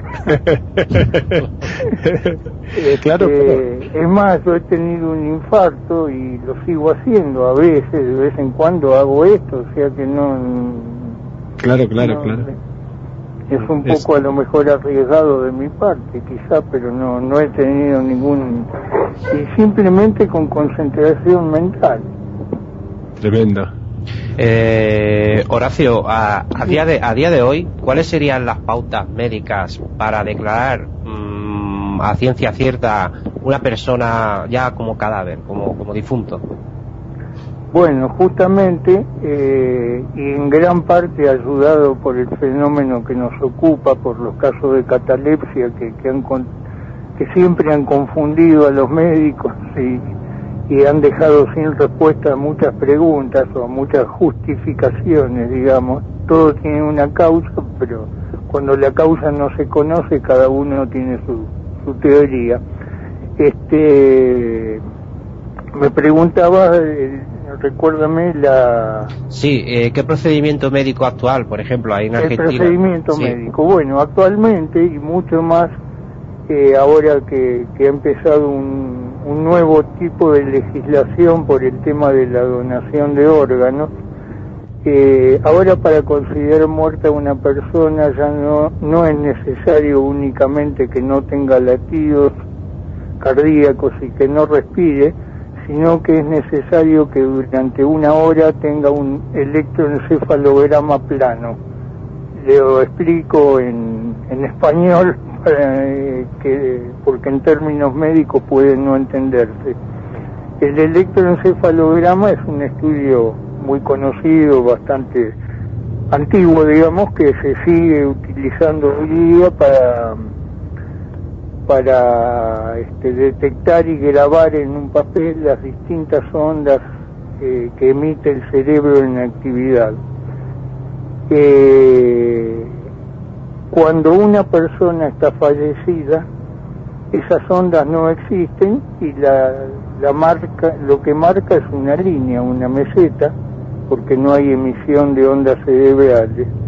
Creo, por lo menos en nuestro país, que es necesario tener durante una hora un electroencefalograma plano para, junto con los otros signos, de declararse muerta una persona y en este caso particular, si es donante, poder retirarle los órganos que puedan servir para donación. No sé si he respondido bien la pregunta. Sí, sí, perfectamente. Es que mm, yo, por ejemplo, eh, buscando información en periódicos, eh, me encontré casualmente mm, en el año 2008 un caso ocurrido en Buenos Aires, además. Y estamos hablando del año 2008, que no estamos hablando de, de principios Sí, hace siglo. Eh, fue pues una persona la cual por lo visto ingresó para una operación, la operación no se pudo realizar, estuvo 24 horas en la morgue y, y fue enterrado, o sea, fue, fue verdaderamente fue enterrado, pero una vez enterrado, eh, esto es una noticia eh, escrita por United Press International, que los oyentes sepan que no es una cosa, un bulo ni una leyenda urbana ni nada, es una noticia contratada, o sea, está escrita por United Press International. Eh, esta persona fue enterrada y esta persona, los enterradores, al hacer el cambio de turno, los enterradores de la noche, eh, sorprendidos empezaron a escuchar golpes dentro del ataúd, a lo cual tuvieron que llamar a la familia y cuando regresó la familia eh, se constató médicamente que esa persona había, había estado enterrada viva realmente, o sea, se había declarado forensemente, forense, se había reclamado, se había reclamado que estaba muerta, pero verdaderamente no estaba muerta. ¿Cómo pudo burlar esa persona a los procedimientos legales? O sea, ¿cómo pudo su cuerpo engañar a la máquina realmente? Claro, eh, por casos como el que tú cuentas, que yo eh, conozco, he sentido de otros también, eh, he tomado conocimiento de otros casos, inclusive donde se ha exhumado el cadáver por algún motivo, o sea, se ha quitado, se ha desenterrado el cajón y se ha encontrado la, la tela que lo recubre por dentro, toda arañada, rajuñada, este, rota, desgarrada por, por el esfuerzo que hacía el, el, pobre, la pobre persona considerada muerta para escaparse del encierro. Es una cosa aterradora. este y quizás a lo mejor esas 24 horas que, que hablábamos de la de la ley deberían prolongarse legalmente a, a quizás a más lo que juega en contra en ese caso son los es eh, la putrefacción del cadáver o sea es todo un, un problema sería digamos esperar 48 o 72 horas para enterrar a una persona fallecida o supuestamente fallecida. Eh, Horacio, pero pero en, en ese caso de, de, bueno de esperar más y entrar digamos en putrefacción, eh, bueno yo creo que si el cadáver ya entra en ese estado ya está clarísimo que que la persona está muerta, ¿no? O sea quiero decir que al primer signo de, de putrefacción eh, pues ya sería obvio de que de que habría que enterrarlo rápidamente, Sí. ¿no? Sí, es cierto. Ahí ya no hay catalepsia posible. Eso es cierto. Y la putrefacción, dependiendo de, un montón de factores de tipo atmosférico, este, generalmente puede empezar a las 12 horas o en circunstancias excepcionales de climas muy secos, etcétera, eh, empezar después de las 24, pero creo que nunca más de 48 horas, el inicio del proceso de putrefacción, que es una mancha que se conoce como mancha verde que sale en una región del abdomen, que, es la que empieza, es donde empieza el proceso, que se conoce en medicina legal como mancha verde, pero esperando 48 horas, ahí sí ya, ya habría una seguridad sobre la muerte. De todos modos, este, mucha preocupación pienso que no hay por el tema, porque los casos de catalepsia, si bien hay muchos registrados, como comentábamos recién, eh, siguen siendo excepcionales.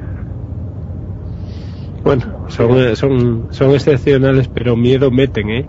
Miedo sí que dan. Mie- meten mucho miedo, por supuesto. Eh, yo le quería Por supuesto. comentar a Horacio que, como él comentaba antes, que él podía bajar sus pulsaciones y me ha gustado un apunte que ha hecho, sin, sin llegar a, a ninguna hipnosis. Y es que he estado leyendo bastantes artículos de, de psicólogos y eso, eh, los cuales también hacen referencia de que se puede eh, llegar a inducir la catalepsia a una persona, pero incluso durante muchísimas horas a través de la hipnosis. Sí, eh, pienso que es totalmente factible. En mi caso, que he practicado, que, he practicado hipnosis y conozco los alcances que tiene, he leído mucho de gente que, sabe mucho más que yo del tema, donde se ha logrado este, llevar personas a, después de, de unas pocas sesiones de hipnotismo, ya no solo hacerla regresar a su etapa fetal, sino a vidas anteriores.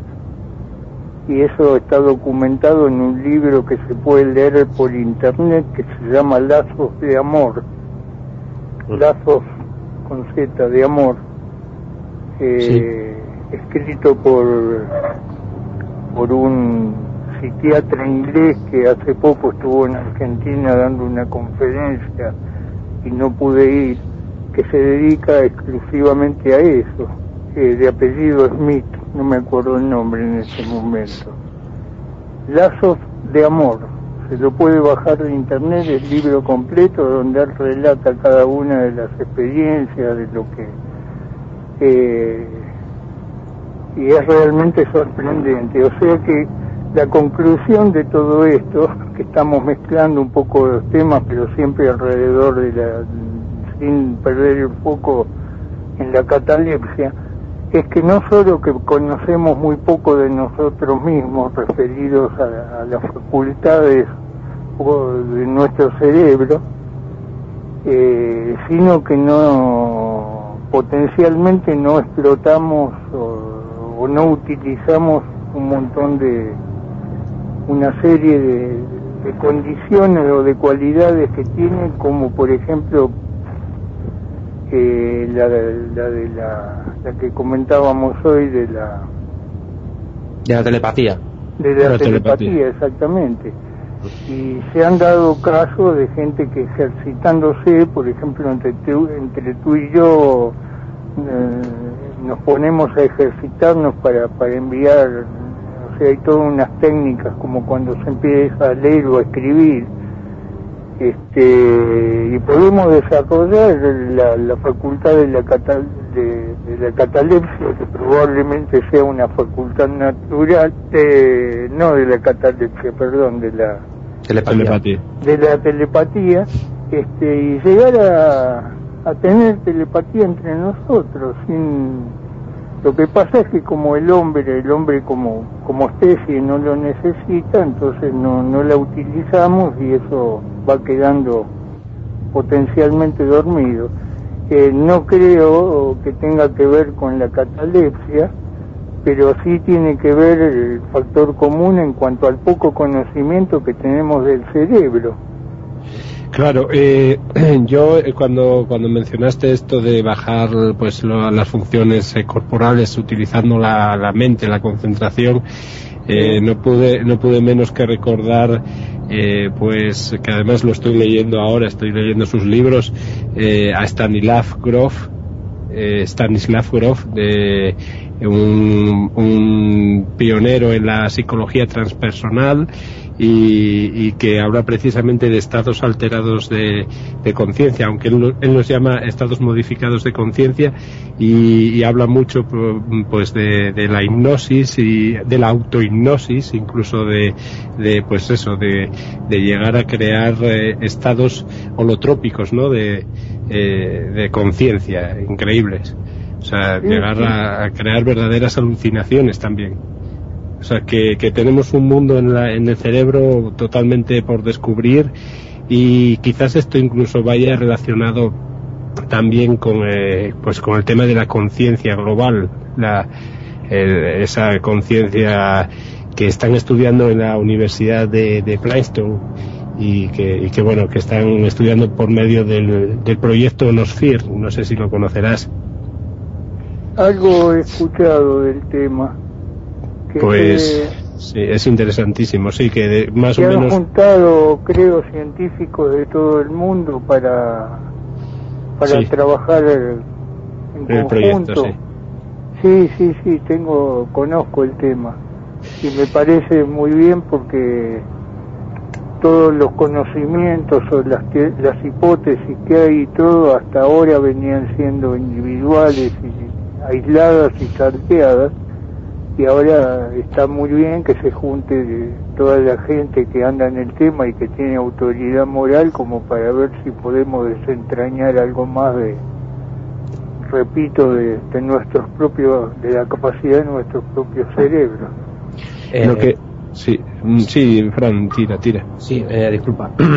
lo que no sé si yo creo que Horacio cuando Horacio comenta lo de lo de la telepatía, mezclarlo con la catalepsia, yo es que ahora eh, he estado eh, he estado leyendo, bueno, eh, artículos, noticias contrasta- contrastadas, modernas, o sea, modernas realmente para los tiempos que estamos, eh, hace dos décadas, por ejemplo, de gente que ha dado su testimonio después de sufrir catalepsia, después de haber estado incluso en la morgue y ellos han sido conscientes en todo momento de lo que hablaban los de las personas del servicio funerario y todo lo demás.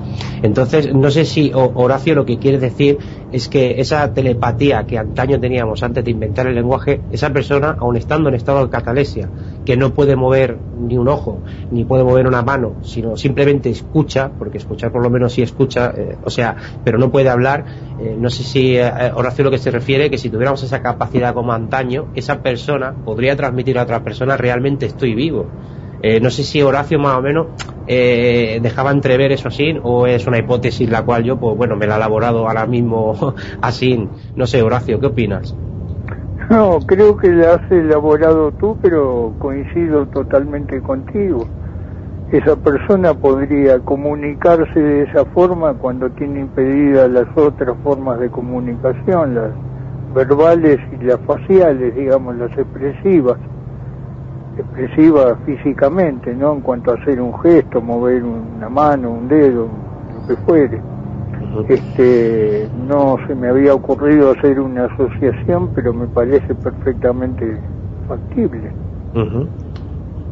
Sí, porque además una de las cosas que, que, suceden con toda la fenomenología paranormal y también la fenomenología científica es que es que muchas veces los fenómenos eh, que parecen aparentemente aislados eh, se mezclan, se mezclan y por eso muchas veces empezamos hablando de una cosa y terminamos hablando de otra porque, porque todo tiene relación de alguna manera, ¿no?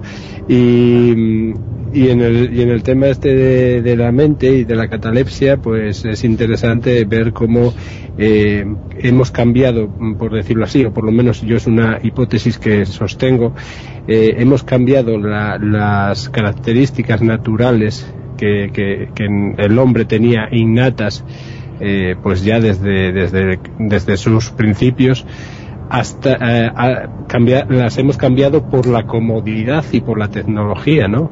Que hoy son las que de alguna manera dominan el, este mundo, ¿no? Así es lo que nosotros llamamos evolución o civilización, porque hemos cambiado, hemos mejorado nuestro, estándar de vida, ya no necesitamos pelo para protegernos del frío, porque inventamos, entre comillas, la ropa, etcétera. Eh, también hemos involucionado probablemente en cuanto a, determinadas facultades que, hoy parecen misteriosas como la telepatía, etcétera, eh, que muy probablemente o muy posiblemente antiguamente, o sea, los, los estadios más primitivos del hombre eran absolutamente normales. Em, también he estado, he estado documentándome, Horacio, y también he podido leer que se dan varios casos en los cuales, pues bueno, en el, eh, en el velatorio, eh, el cuerpo de repente eh, se sienta, literalmente se sienta. Pero también he estado leyendo que estos son, bueno, son muchas veces leyendas urbanas y que realmente el, proceso de que ese cuerpo se levante y se siente es real, pero que es debido a los gases de la, de la putrefacción. ¿Esto es así? Eh, sí, pero no al punto de llegar a levantarse, sino de tener ciertos movimientos y emitir ruidos eh, o sonidos que, que son, sí, por los gases casualmente previos al, inicio del proceso de putrefacción. O sea, es como que el cadáver empieza a hincharse por esos gases y y lógicamente el desplazamiento de esos gases buscando las partes más altas del espacio donde están por una por un motivo de, índole de una ley física simplemente por el peso que provocan pequeños movimientos y, sonidos que, que, a veces eh, causan temor pero no al punto de llegar a que se a sentarse un, digamos un cadáver. Podría tener una, reacción fuerte muscular no para que nos entendamos. O, sea mover un brazo repentinamente de forma violenta sí podría llegar a hacerlo tampoco. No no lo descarto totalmente. Porque para eso para eso se necesita un impulso nervioso se necesita una orden del cerebro para para que para activar los músculos que que hacen levantar el brazo, digamos. sí. Y ahí los gases no, pueden provocar ese efecto, y menos el de sentarse donde hay que activar una gran cantidad de músculos. Ajá. Esos gases sí, sí podrían provocar que diera la sensación de que, de que en un momento ha suspirado, ¿no? Realmente, eso sí se podría dar Sí, eso sí, eso sí. Y de gemidos también, y movimientos abdominales, que, que es donde producen justamente los gases que, que pueden ser mal interpretados como que a lo mejor está vivo. Eso es muy común que pase, pero no pasa de ahí después enseguida. al mismo efecto también este este fenómeno Dani eh, pido disculpas a los oyentes por lo que voy a decir ahora porque entiendo que habrá gente que pueda ser un poco pues aprensiva y bueno a mí tampoco me hizo gracia estar leyendo ciertas ciertas noticias eh, contrastadas, además, vuelvo a repetir, contrastadas, que luego comentaremos muchas y daremos las agencias las cuales son las responsables de las noticias, porque aquí no cogemos nada de Internet por cogerlo. Dimensión Cero tenemos una ética. Y bueno, pues resulta que también se han dado casos durante la historia. Vuelvo a repetir, pido disculpas a los oyentes por lo que voy a decir ahora porque puede ser un tema delicado. Eh, mujeres embarazadas, las cuales pues han sido enterradas lógicamente en su estado de gestación y por X circunstancias, pues bueno, pues al poco tiempo se ha tenido que abrir el, el ataúd del nicho y se han encontrado con que habían parido. Bien, esto realmente 99,9% es leyenda urbana y creo que Horacio ahora mmm, va a apoyarme otra vez la teoría de los gases, ¿verdad, Horacio? En el caso de los partos, Sí, la persona una vez enterrada, que está en, una- en un estado de gestación, una persona que, una señora que ha sido, que está embarazada y ha sido enterrada por, por un accidente o por muerte, por lo que sea, y es enterrada, lógicamente, en estado de gestación, eh, esos, gas- esos gases pueden llegar a expulsar lo que sería el feto también con el paso del no, tiempo. no, pi- pienso que no, no lo descarto tampoco, pero para expulsar el feto se necesita que el útero, la matriz, eh, lo, que es lo mismo, son sinónimos, eh, realice unos movimientos de expulsión como cuando se aprieta un tubo dentífrico, como de carnaval, de atrás para adelante, eh, o como similar a los movimientos intestinales, que es una onda de una onda de movimiento, digamos, y progresivamente lo va expulsando. También se necesita que el útero esté totalmente relajado, cosa que en los primeros, las primeras horas después de una muerte real hay, hay un relajamiento de toda la musculatura del, cuerpo, o sea que no se podría descartar de que los gases abdominales empujen, digamos, por decirlo de, de alguna forma, al feto y aprovechando la relajación del cuello del útero, el feto salga al exterior. Este, No conozco casos de esos, pero no, no es para descartar. Yo lo que he estado leyendo y documentándome, eh, o sea, todos reniegan de que esa persona, pues bueno, eh, el feto hubiera nacido por sí mismo, o sea, eso lo reniegan. Lo que sí eh, puntualizan que podría deberse a eso también, a- al empuje de los gases, de, putrefacción, etcétera, que llega un momento en el cual pues el feto salga expulsado, pues, pues, pues porque es una vía más de expulsión, ¿no? Para que nos entendamos. A lo cual yo entiendo lo que, lo que tú me comentas, Horacio, de que también, claro, eh, entiendo que un útero, yo lo poco que entiendo de, de, de tener un niño es que también, claro, tendría que hacer un- una fuerza, tendría que haber una dilatación en sí también. O sea, se requerirían muchas cosas para que se diera un mínimo porcentaje, ¿no? De, que ocurriera el caso en sí. Sí, sí, por eso, pero es coherente de que pueda suceder en el, en el caso que de- una madre fallecida, digamos, no, no se puede descartar la posibilidad por el mecanismo que estamos comentando a causa de los, de los gases por un lado que empujarían y de la relajación del útero eh, por, por, el- por la muerte, posterior a la muerte. Muy interesante el tema. Eh, la verdad que sí, que, que el tema, el Pienso que a muchas personas le puede llegar a impresionar también el escucharlo, ¿no? Bueno, eh, sí, hemos advertido al principio del programa pues que aquella persona que sea hipersensible, pues que pues sencillamente que no escuche el programa. Es, es bueno, pues eh, nos resulta poco pues una pena, ¿no? Tener que decir que no escuchen el programa, pero es verdad, es evidente que hay personas que, que son hipersensibles a estas o sus- susceptibles, ¿no? A, esta, Sí, sí, a estos temas y, y, bueno, pues es lógico que advirtamos de lo que va a suceder o de lo que va a haber para que, bueno, pues eh, tomen la medida que crean oportuna. De Eh, todos modos, Sí. Disculpa, de todos modos para esas personas susceptibles eh, tienen que saber y quedarse tranquilas porque esta, estos casos que estamos comentando, como dijimos hace un momento, son casi excepcionales, suceden en muy pocas oportunidades y tienen mucha resonancia por, por lo espectacular de, de la situación. Es como más o menos la posibilidad que hay de ser alcanzado por un rayo, no sé, es infinito, es algo totalmente muy poco probable, no sé en qué número, en qué cifras, en qué porcentuales, pero sí puede suceder. Esto Bueno, es sí. lo mismo, el tema de la catalepsia o, o de un eventual parto de, un- de una madre falle- recientemente fallecida, ¿no?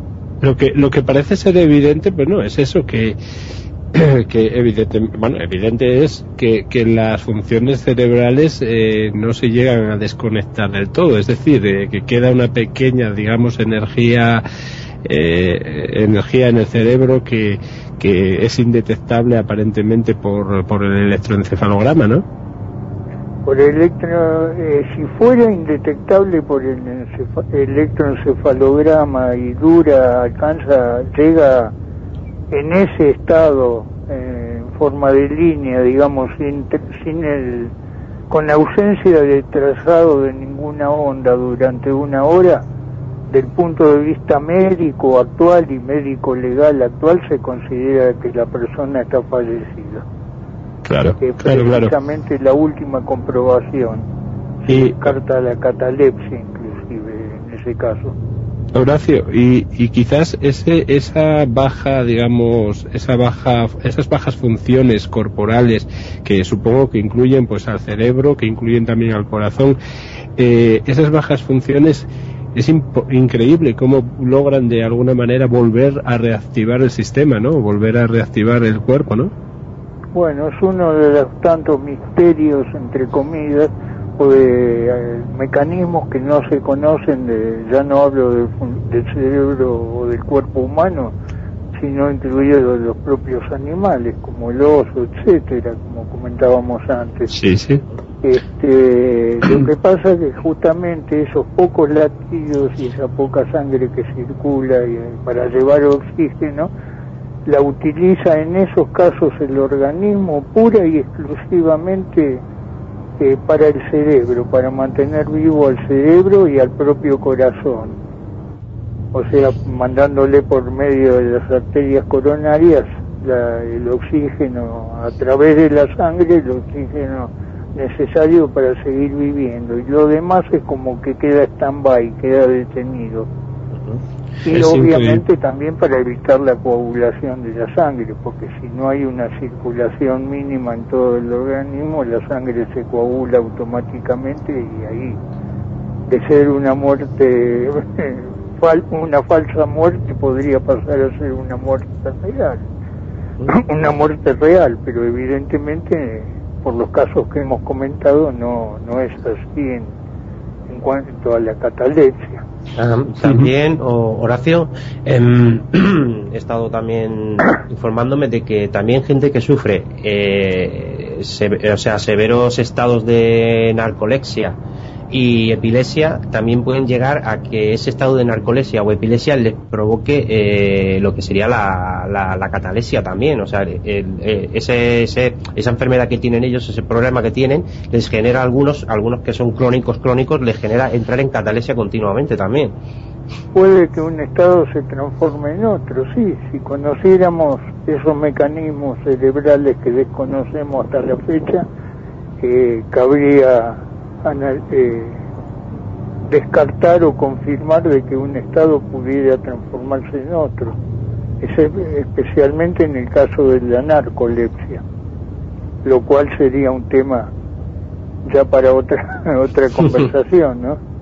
Sí, sí, para otro programa que interesantísimo Para también. otro programa, exacto. Tendremos también un, un otro programa relacionado con un poco con esto de alguna manera, de alguna manera digo porque las funciones en ese, en- en- de ese otro tema también se disminuyen al máximo, digamos, y que sería la criogenización, ¿no? La congelación del, del cuerpo, del cuerpo humano para, para una posterior resucitación, por decirlo así, en un futuro y poder eh, pues digamos curar las enfermedades que ese cuerpo tuviese. Pues Horacio eh, ya llevamos casi casi casi una hora de conversación. A nosotros eh, nos, está fascinando eh, nos está ilusionando mucho pues el hablar contigo y, bueno nos está emocionando mucho pues es- escuchar tus palabras que son muy sabias. Y y bueno, pero tenemos que ir dando ya fin a esta, a esta sección y, y bueno, pues nada, esperamos seguir contando contigo en más ocasiones.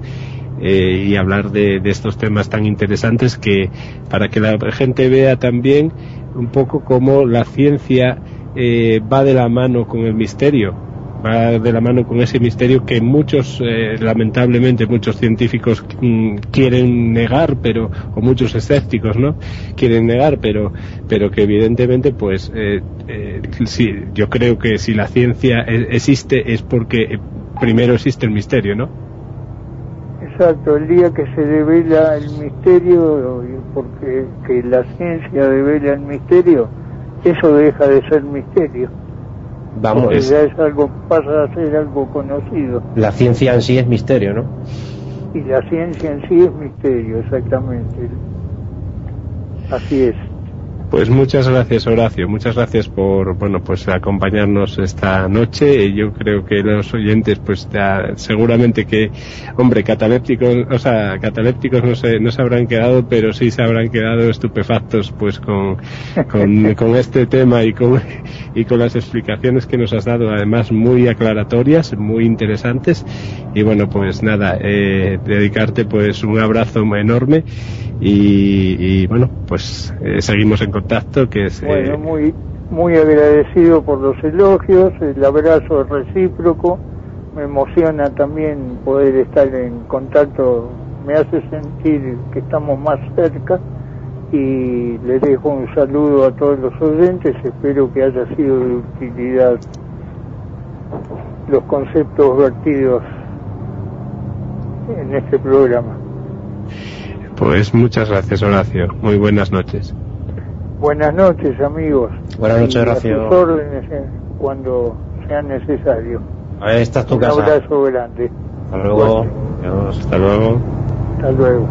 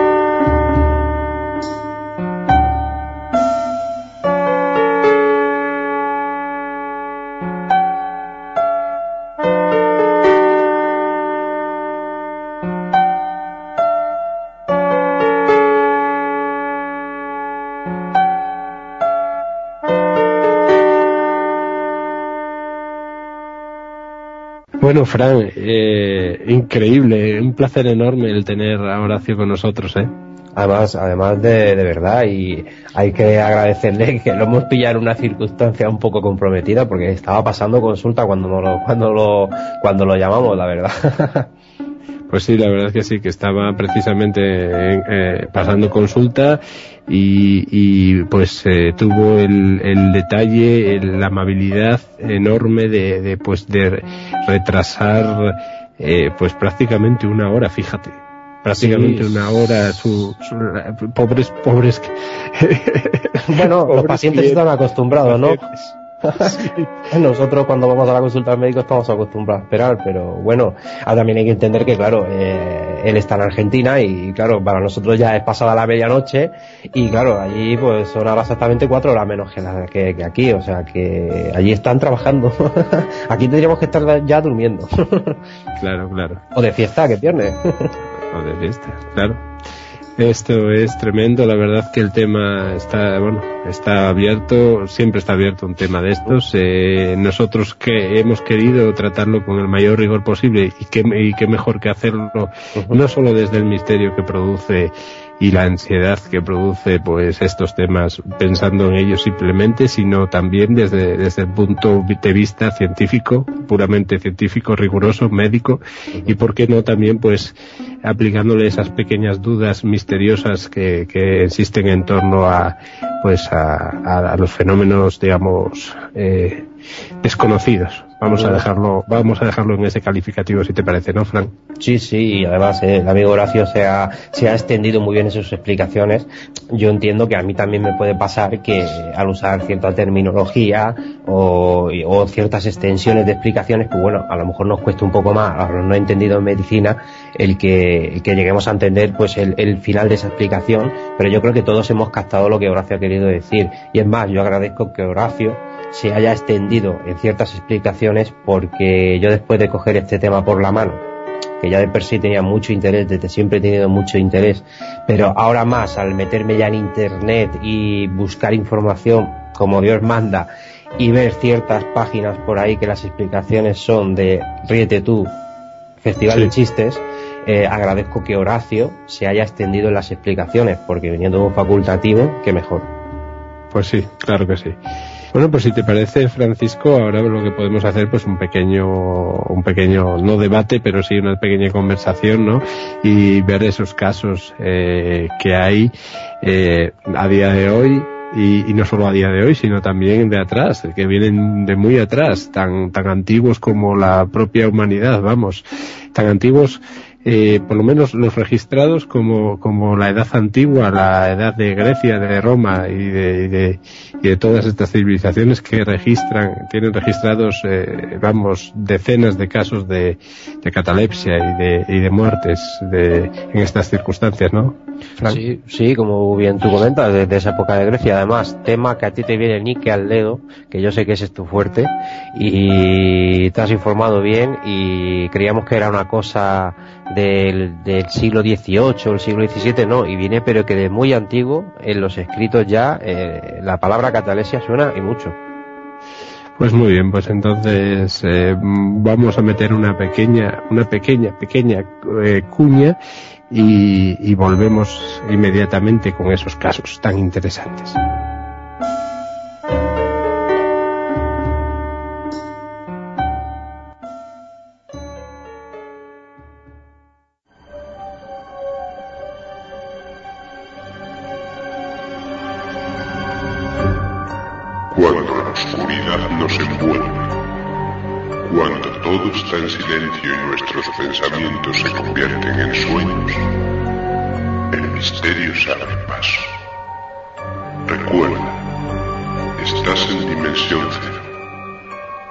Programa dirigido y presentado por Dani Álvarez.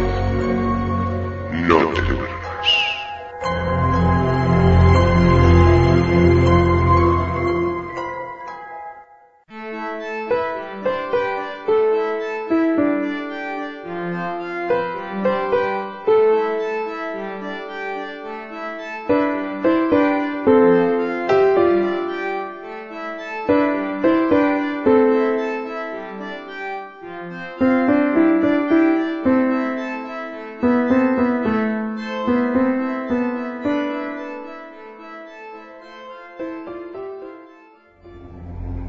Bueno, pues ya estamos aquí de vuelta después de esta pequeña, de este pequeño inciso, esa cuña de dimensión cero y por supuesto de ese debate, de, perdón, de esta entre, entrevista prácticamente, porque fue una charla, pero bueno, entrevista también de nuestro compañero eh, Horacio de, desde, desde Argentina, al cual vuelvo a, re, a, a decir que que bueno que le damos un caluroso saludo y, muy, y un agradecimiento muy grande pues vamos a empezar ahora con el debate, digamos, sobre este tema y sobre la información que traemos de este tema de enterrados vivos, como nosotros lo titulamos, para, bueno, pues suena un poco así más terrorífico, ¿no? O, eh, pues, pues en términos eh, médicos, pues catalepsia, ¿no?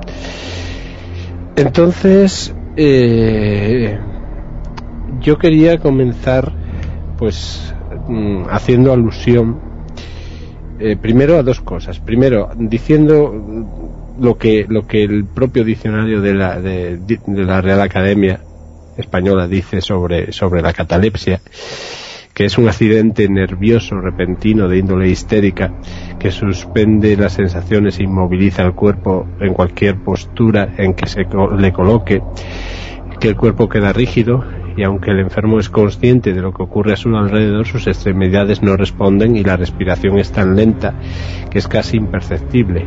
Es por esto que no es de extrañar que la muerte aparente eh, pues haya sido una realidad o que lo sea en la actualidad, en lugares sobre todo en los que estas técnicas científicas para descubrirlo, para desvelarlo, no se no existen, ¿no?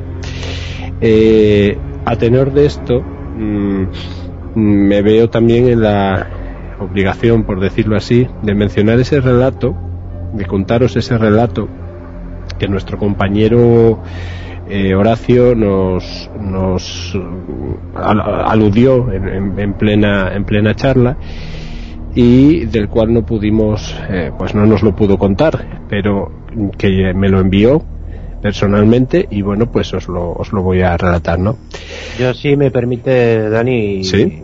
Si me disculpa eh, bueno, también perdóname, agradecer también otra vez más a Horacio. Eh, hemos tenido problemas para comunicar con él desde Argentina. Eh, nos ha atendido muy amablemente. Es más, estaba en su de consulta, como ya hemos dicho. Tenía incluso gente esperando y bueno, pues desde aquí simplemente agradecerle pues la paciencia que ha tenido, por supuesto.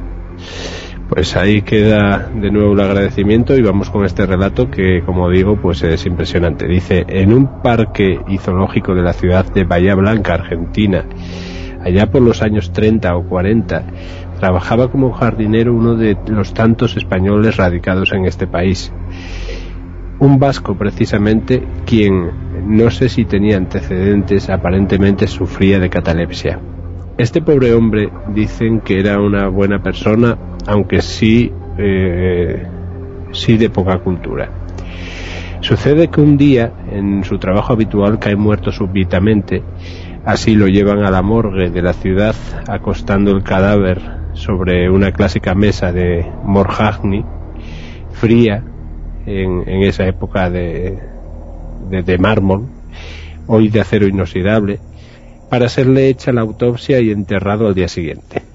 Sucedió que por la noche el vasco se despierta, se pregunta qué hace durmiendo ahí, sale del lugar por la ventana, algo extrañado, y se va a su casa. Cuando está llegando, le llama la atención ver en ella tanta gente, luces encendidas y vehículos. Entonces abre la puerta y se encuentra con su propio velatorio, vamos. Lindo sería que la anécdota hubiera terminado así, pero no. Cuando lo ve su viuda, esta cae fulminada muerta de un infarto por el susto, y cuentan quienes lo conocieron que el vasco resucitado siguió viviendo varios años más hasta morir de verdad. Bueno chicos, mm, ¿qué os parece? Pues mira, yo después de todo lo que hemos estado navegando y buscando, es una cosa que gracias a Dios a día de hoy gracias a la medicina ocurre un tanto por ciento muy pequeño, pero sigue ocurriendo, ¿no? Y hay casos realmente, pues, espeluznantes, como hemos podido estar viendo eh, con la información que hemos, que hemos recabado y siempre de fuente lo más fiable posible, porque la red, una vez más decir de que nos hemos encontrado también auténticos festivales de los chistes que, bueno, que, que, te encuentras en 50 páginas el mismo texto que se copian de no se sabe dónde y, y realmente empiezas a indagar sobre esos textos y todo lo que pones son auténticas leyendas urbanas. Y en el caso este que nos contaba Horacio, pues bueno, pues es uno de los casos reales, por supuesto, de los cuales hay muchos. Hay muchos ahí durante la historia. La verdad es que sí. Incluso hay mucho más hay recientes, incluso de hace apenas días, que luego veremos. Pues eso, eh, a esa, esa pregunta iba a ir yo. Esa pregunta iba a ir yo. Yo creo que la primera pregunta del debate debería ser, ¿en realidad enterramos hoy en día gente viva? Hombre, yo creo que aquí en el, en el mundo occidental eh, no creo que se den tantos casos, ¿eh? Y los casos que se dan, eh, pues supongo que serán, pues, bien estudiados médicamente, ¿no? Sí, pero como hablábamos bien con Horacio en la, en la entrevista, mm, ¿cómo puede llegar una persona, si se puede decir así, a burlar los sistemas médicos hoy en día instaurados a un aparato, burlar un aparato, que el médico eh, eh, registra esa función con ese aparato que tiene ese está diseñado para eso, ¿cómo puede llegar a burlar la sensibilidad del aparato y aún así dándole por muerto puede, puede ser enterrado vivo? Pues sí, la verdad que, que es impresionante, Raúl. A mí es que este tema me pone los pelos de punta, macho.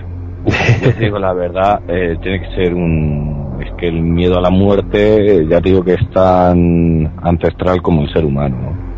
Pero más que la muerte, pff, es lo que pueda haber, ¿no? En el más allá. También se, te- está ese sufrimiento y la agonía. Pero yo creo que no hay muerte más horrible, ¿no?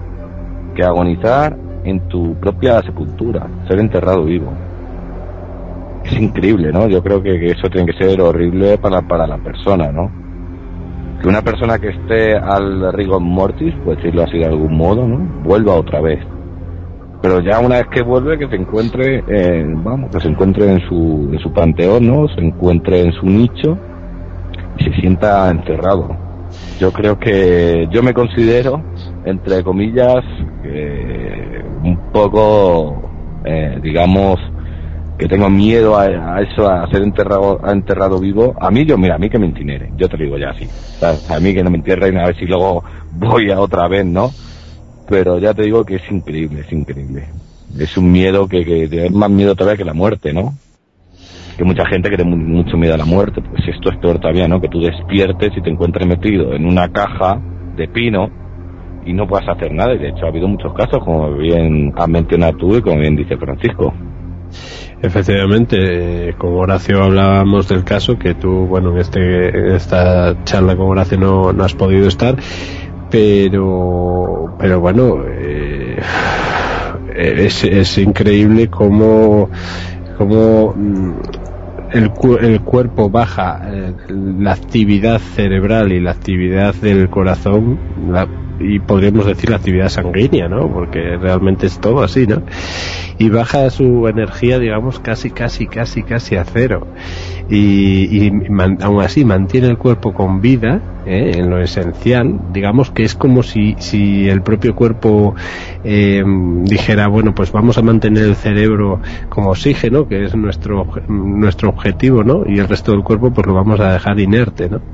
Y, y es increíble como, como bajo ese nivel tan ínfimo de, de energía, pues el cuerpo se mantiene mm, dormi- dormido totalmente, porque eh, no deja de ser como una especie de, de sueño. De hecho, mm, si me lo permites, eh, como bien dicho, a día de hoy, como también certificaba eh, Horacio, que para eso es, es, es médico, eh, a día de hoy no la posibilidad de ser enterrado vivo es mínima, la hay, es mínima, pero también decir una cosa, eh, yo creo que cuando más puede ocurrir, porque de hecho mm, no nos vamos tantas décadas atrás, ha ocurrido sobre todo en las grandes catástrofes. Eh, hay una rapidez cuánta gente habrá eh, pues mira, con perdón, lo siento por la sensibilidad de los oyentes, pues ahora con el terremoto de Haití, podríamos calcular cuánta gente puede ser que realmente estuviera en un estado de catalepsia por un shock provocado por el terremoto, por poner un ejemplo. Yo no lo quiero ni pensar. Mm, Sí, a ver, es, es- es triste, pero hay que decirlo porque se sabe que hay datos que en catástrofes grandes ha ocurrido mucho. Hay una anécdota, por ejemplo, de incluso de veteranos de, bueno, de veteranos, de, de combatientes en la Segunda Guerra Mundial, en el Vietnam incluso, eh, de gente que por la, la prisa en el campo de batalla, de no poder certificar eh, eh, así rápidamente la defunción de una persona, pues bueno, pues se han dado múltiples de casos. Uf, eso sí que sí que es terrible. Eh, Raúl. Sí, ya te digo que es, increíble, hombre. Yo sé, eh, digamos que esto es un fenómeno, un síntoma, yo lo metería dentro de, enfermedad, ¿no? Porque la catalepsia como tal es una enfermedad. Yo sé que hay animales, por ejemplo, ¿no? Que se hacen, se fingen haber muerto, ¿no? Y pues simplemente por huir del peligro ¿no? que conlleva. Hay muchos que pum, se quedan como muertos, lo fingen, ¿no? y además se les baja, curiosamente se les baja hasta la, el ritmo cardíaco. ¿no? Pero, pero nos- a ese respecto nos comentaba Horacio que, mm, que existe la posibilidad de que, de que nosotros eh, tam- eh, fuera, fuera como una clase de hibernación, ¿no? Que nosotros también pudiéramos, de hecho podemos bajar el ritmo eh, cardíaco y, y las funciones del cuerpo eh, pues con, usando el método de la meditación. Y, y, bueno, supongo que estarás al tanto de que los tibetanos, los monjes tibetanos, el budismo eh, es una de las técnicas eh, más conocidas del budismo, ¿no? El, el- el relajarse hasta tal punto de no llegar a la, a la catalepsia, pero sí pueden llegar. Y, y de hecho yo escuché en una ocasión de eh, no sé si son leyendas o si es realidad, pero puestos a creérmelo sí que me lo creo, ¿no? Que, que a lo mejor un monje decir eh, yo muero tal día, tal hora, se sienta en posición de, flor de loto y, y, y, muere. O sea, se pone a concent- se concentra y, muere. Se baja, o sea, baja los niveles del cuerpo a, tan- a un nivel que, que, que fallece. Eso lo oí y bueno, es increíble, ¿no? Que se pueda llegar a hacer eso. Y de hecho el propio Horacio nos cuenta que, que él eh, practica eh, la técnica de, de- porque él sufrió un infarto y entonces él practica la técnica de bajar las, la- las pulsaciones. Sí, pero mm, a ver, tú cuando una persona, digamos, eh, fallece, ¿no? Se la hacen, se la suelen hacer tres pruebas, tres pruebas, ¿no? Está la prueba, por decirlo así, la clínica, ¿no? Luego está la somática y la molecular. Eh, ya te digo que muchas veces, y más antiguamente directamente, no se espera, por eso ahora en muchos tanatorios se esperan con un mínimo de 48 horas, ¿vale? Para enterrar a, a la persona, ¿no? Ahora, digamos, eso es lo que se hace ahora, pero antiguamente te cogían, pum pum, esta persona no respira, pum, ala, al, al ataúd, ¿no? Y cuántas veces después, sabéis que se pueden mover los huesos de la persona, ¿no? Creo recordar 6 a 10 años, no me hagáis mucho caso, si la familia siempre quiere y demás, bueno, y muchas veces han visto que está arañado el ataúd, ¿no? Y son cosas que, que está ahí, ¿no? Claro, claro. Eh, Además, incluso eso, pues eh, yo creo que se podría esperar y así y así se lo hice saber a Horacio. Yo creo que se podía hacer esperar el hombre convenientemente guardado en un lugar en un lugar pues que, que no fuese que no res- resultase ofensivo ni peligroso para nadie, pues llegar a esperar al, al, al inicio de la putrefacción para, para tener la seguridad plena, ¿no? Que esa sí sería la seguridad plena, vamos. Eh, bueno, maestro de los maestros, Francisco, eh, pues cuéntame, que, eh, cuéntame algo, que estás muy calladito. Sí, bueno, tengo que escuchar a, a- a los más maestros que yo, desde luego. Bueno, pues durante la historia también, antropológicamente, pues por lo visto, pues eh, es una cosa de la cual se, se antes de, de tener conocimientos, incluso he podido leer por ahí, cosa que no he podido encontrar a ciencia cierta, que incluso creo que Platón ya relataba en sus escritos también algo sobre la catalepsia, inclusive. O sea, sobre que en aquella época también él marcaba unas, unas pautas para, para que no enterraran a los a los a, lo- a los difuntos eh, eh, a las pocas horas sino que esperaran un tiempo prudente e incluso parece ser eh, hablo tanto de esta información que he encontrado respecto a Platón la cual no he podido contrastar no sé tú si, si tienes alguna idea porque yo sé que a ti el tema Atlántida y Platón es una de las de las figuras que más te gusta pero no por eso tampoco tienes que saber esta información porque no va normalmente Bueno. acorde con tus estudios vamos Yo tengo un montón de datos eh, muy interesantes que os puedo ir contando si quieres. Si quieres que entremos en la antigüedad o empecemos por la antigüedad, pues empiezo por ahí. Y, y después pues tú ya nos introduces digamos en la actualidad, ¿no? Más horrenda, porque bueno, la verdad es que es que cuando nos bueno en la antigüedad como que nos toca un poco de lejos pero como cuando, cuando nos toca en la, en la época actual pues como que eh, nos hace un poco de yuyu ¿no? Pero entonces, si te parece bien, pues entonces vamos a comenzar con eso que dices, con la antigüedad. Y con respecto a la antigüedad, pues eh, eh, podemos hablar, bueno, de muchas épocas distintas. eh, y como bien dices, en la, en la mitología griega, pues ya se demuestra la preocupación por la muerte aparente por ejemplo, Orfeo no, está convencido de la muerte de, de Eurídice y no quiere destruir el cuerpo, sino que a base de sones armoniosos de su lira consigue volverla en sí de su letargo que todos creían que había sido la muerte. Con lo cual, pues bueno, ahí tenemos un, un dato, digamos, cataléptico de, de, la mitología griega, ¿no? Dentro de la mitología griega. eh, recordar también pues el trance de cataléptico que llevó a Cleónimo de Atenas a un viaje al más allá, donde según Clearco pues pues asistió al juicio de los muertos, permitiéndosele volver posteriormente a la vida. Eh, pues una situación que resulta también muy parecida a la que a la que desarrolla según se dice Platón en los últimos párrafos de la República la, obra de la República. Yo realmente estuve buscando información sobre sobre esos párrafos y no vi hombre sí hay un, una semejanza al tema de, de, de, los muertos pero no veo una clara semejanza al tema cat cataléptico pero bueno en fin eh, bueno, y hay que destacar una cosa muy muy interesante de los pueblos antiguos, porque como sabéis los pueblos antiguos eh, no solo, a ver, yo y todavía hay, hay ahora, eh, eh, ¿cómo se llama? Tribus que que que siguen siendo distintos a nosotros en el sentido de celebrar la muerte en vez de, de llorarla, ¿no? Y, y, y, en los pueblos antiguos muchos de ellos celebraban la muerte, o sea, no la tomaban como un, algo dramático, todo lo contrario, lo tomaban como algo ritual, algo, un paso a, una vida mejor y pues antiguamente pues la catalepsia, digamos que en muchos sitios estaba considerada precisamente como parte de ese ritual. Eh, de, y además lo consideraban como un parte de un ritual de renacimiento, como si fuera ese ritual que que, que hace el ave fénix cuando resurge de sus cenizas, ¿no? Eh, como si fuera, digamos, un rito de casi, casi, casi cercano a la reencarnación, ¿no? Algo parecido. Entonces, hasta tal punto que se inducía, eh, eh, o vamos, se inducía premeditadamente la catalepsia. ¿Qué os parece? Sí. Tengo más, tengo más datos, ¿eh? Pero bueno, sí, sí. opinar, opinar. Opinar, yo te quería dar uno sobre, sobre los persas, por ejemplo.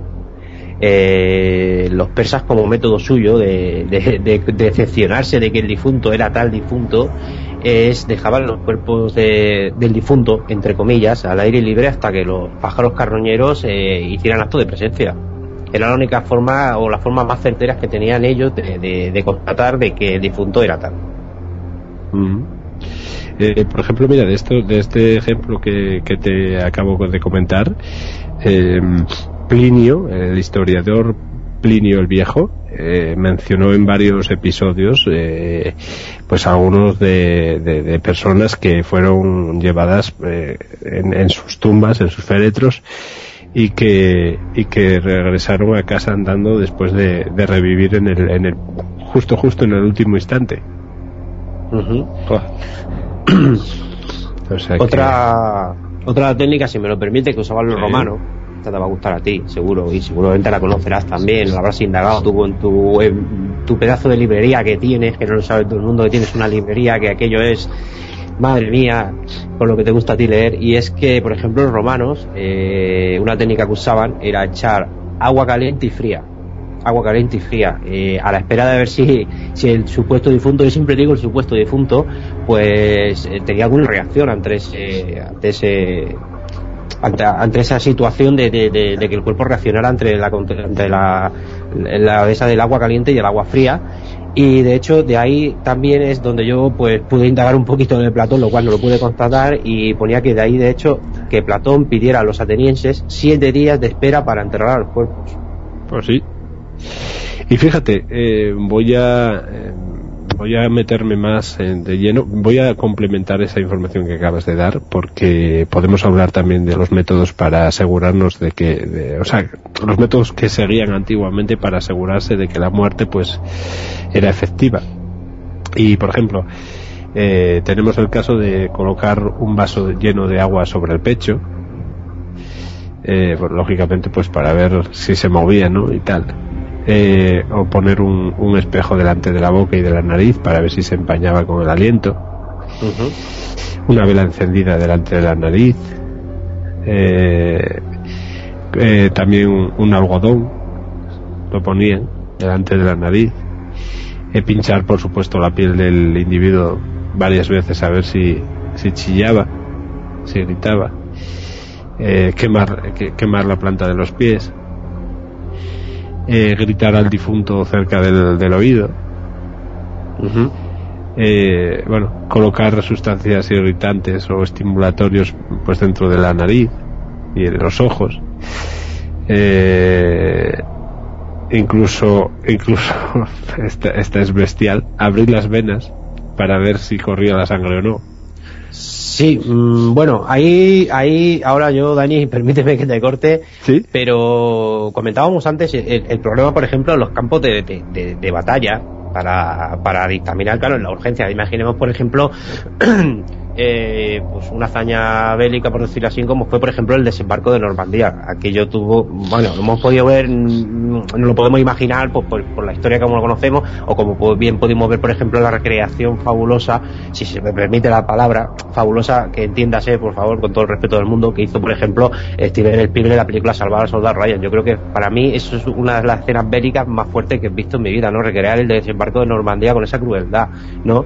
Hay que reconocer que incluso el ejército norteamericano condecoró, condecoró a, a, a, Steven Spielberg con la medalla al mérito y todo, ¿eh? O sea, incluso se, aparte de sus Oscar y todo, el ejército le, felicitó porque muchos veteranos incluso decían que, o sea, habían vuelto a vivir. Bueno, yendo al hilo de lo que hablábamos, de hecho, eh, eso de abrir las venas es una técnica, una técnica militar utilizada. Y de hecho, la medicina legal, medicina forense legal española, está aceptada porque es la única forma eh, y de hecho es, acogida al, al, ejército que es la forma de decepcionarse en, en, en, en, situaciones de estrés como podría ser un conflicto bélico en el cual no hay tiempo de reacción eh, no le puedes pedir a un médico que certifique si esa persona está muerta. Entonces la solución rápida es cortar, la, es cortar a la altura de, la vena y si hay un sangrado profundo es que esa persona está en estado de shock está en estado de catalepsia pues ya ves. Eh bueno, hay, hay algunas más, ¿no? Por ejemplo, eh, a los niños pues poner caño, eh, paños calientes y, y, meter aire en los pulmones y, y bueno, eh, hundir agujas en las rodillas, en fin, bueno, una cantidad de, de, técnicas pues antiguas que se que como no existía la ciencia moderna que hay hoy en día y el electroencefalograma, pues entonces tenían que buscar de alguna manera eso, ¿no? Eh, yo voy a, voy a decirte también otro caso, eh, otros, otro caso en el siglo XVII, eh, ya nos vamos un poco más, más adelante, que es de un tal Christian Friedrich, eh, que escribió un tratado titulado, a ver si lo sé decir bien, De Miraculis eh, Mortuorum, los milagros de los muertos que vio la luz en el año 1670 y que, y que, y que fue ampliando con casos, fíjate, hasta llegar a 12.000 páginas. o sea que impresionante, ¿no? Y, y bueno, pues eh, luego hay, hay, una cosa que sí me, con, gustaría comentar y, y, someterla, digamos, a, a ver, a ver qué opináis. Y es que no solo se produce por la epilepsia, sino, eh, o sea, no se produce solo, la, vamos, la catalepsia se produce por la epilepsia, eh, por ejemplo, casos de epilepsia, pero también por la hipotermia eh, y por, y, por como, como comentamos también con Horacio, por la ingestión de drogas. Uh -huh. y, y, bueno, que llegan a colocar al sujeto en este estado cercano a la muerte, aunque se le puede reanimar, pero vamos, eh, yo creo que es uno de los casos más, más cercanos a, a, la muerte, ¿no? Nunca mejor dicho, ese túnel y esa luz y tal. Y uno de los, de los casos que pueden dar mucho de sí con respecto a la catalepsia o a provocarse, a hacerse una autocatalepsia, por decirlo así, fíjate que voy a decir, que a lo mejor es una solemne burrada, pero bueno, eh, también hay quien lo piensa, por eso lo digo. Eh, fue el caso de Jesús de Nazaret. mm, podría darse, ¿no? podría darse, ¿por qué no? ¿Qué, qué te parece, Raúl? Es, es impresionante. Yo ya te digo que el mundo este de la catalepsia y demás, y más ahora que lo quieren también enfocar, digamos, de algún modo a Jesús el Nazareno, es, es sorprendente, ¿no? Ya te digo que el mundo de la catalepsia es, es una enfermedad. Desde en luego- términos de. Raúl, desde luego que si Jesús de Nazaret era capaz de obrar todos los milagros que obró, el de bajar las funciones corporales, que además podríamos considerarlo en aquella época como un- una iniciación, ¿no? Por decirlo así, a un, ri- un ritual kármico, eh, pues eh, bien, bien válido podría ser, ¿no? bien válido. Sería, de hecho, como habéis mencionado anteriormente, por ejemplo, los budistas llegan a ese estado también, ¿no? Claro. De, de- de- de controlar, digamos, sus propios órganos vitales, ¿no? Como es la pulsación, el corazón, ¿no? Bajarlo, el, el- vamos, es impresionante el método, pero vamos. Yo, para, para, sí, no, no, increíble, vamos. De hecho, Horacio nos comentaba que él, él lo hacía muy asiduamente, ¿no? Que, Sí, que él bajaba el ritmo del corazón precisamente porque, bueno, había tenido un infarto y entonces aprendió, debido al infarto, aprendió a, regular, digamos, el ritmo del corazón. Eh, interesantísimo, por cierto.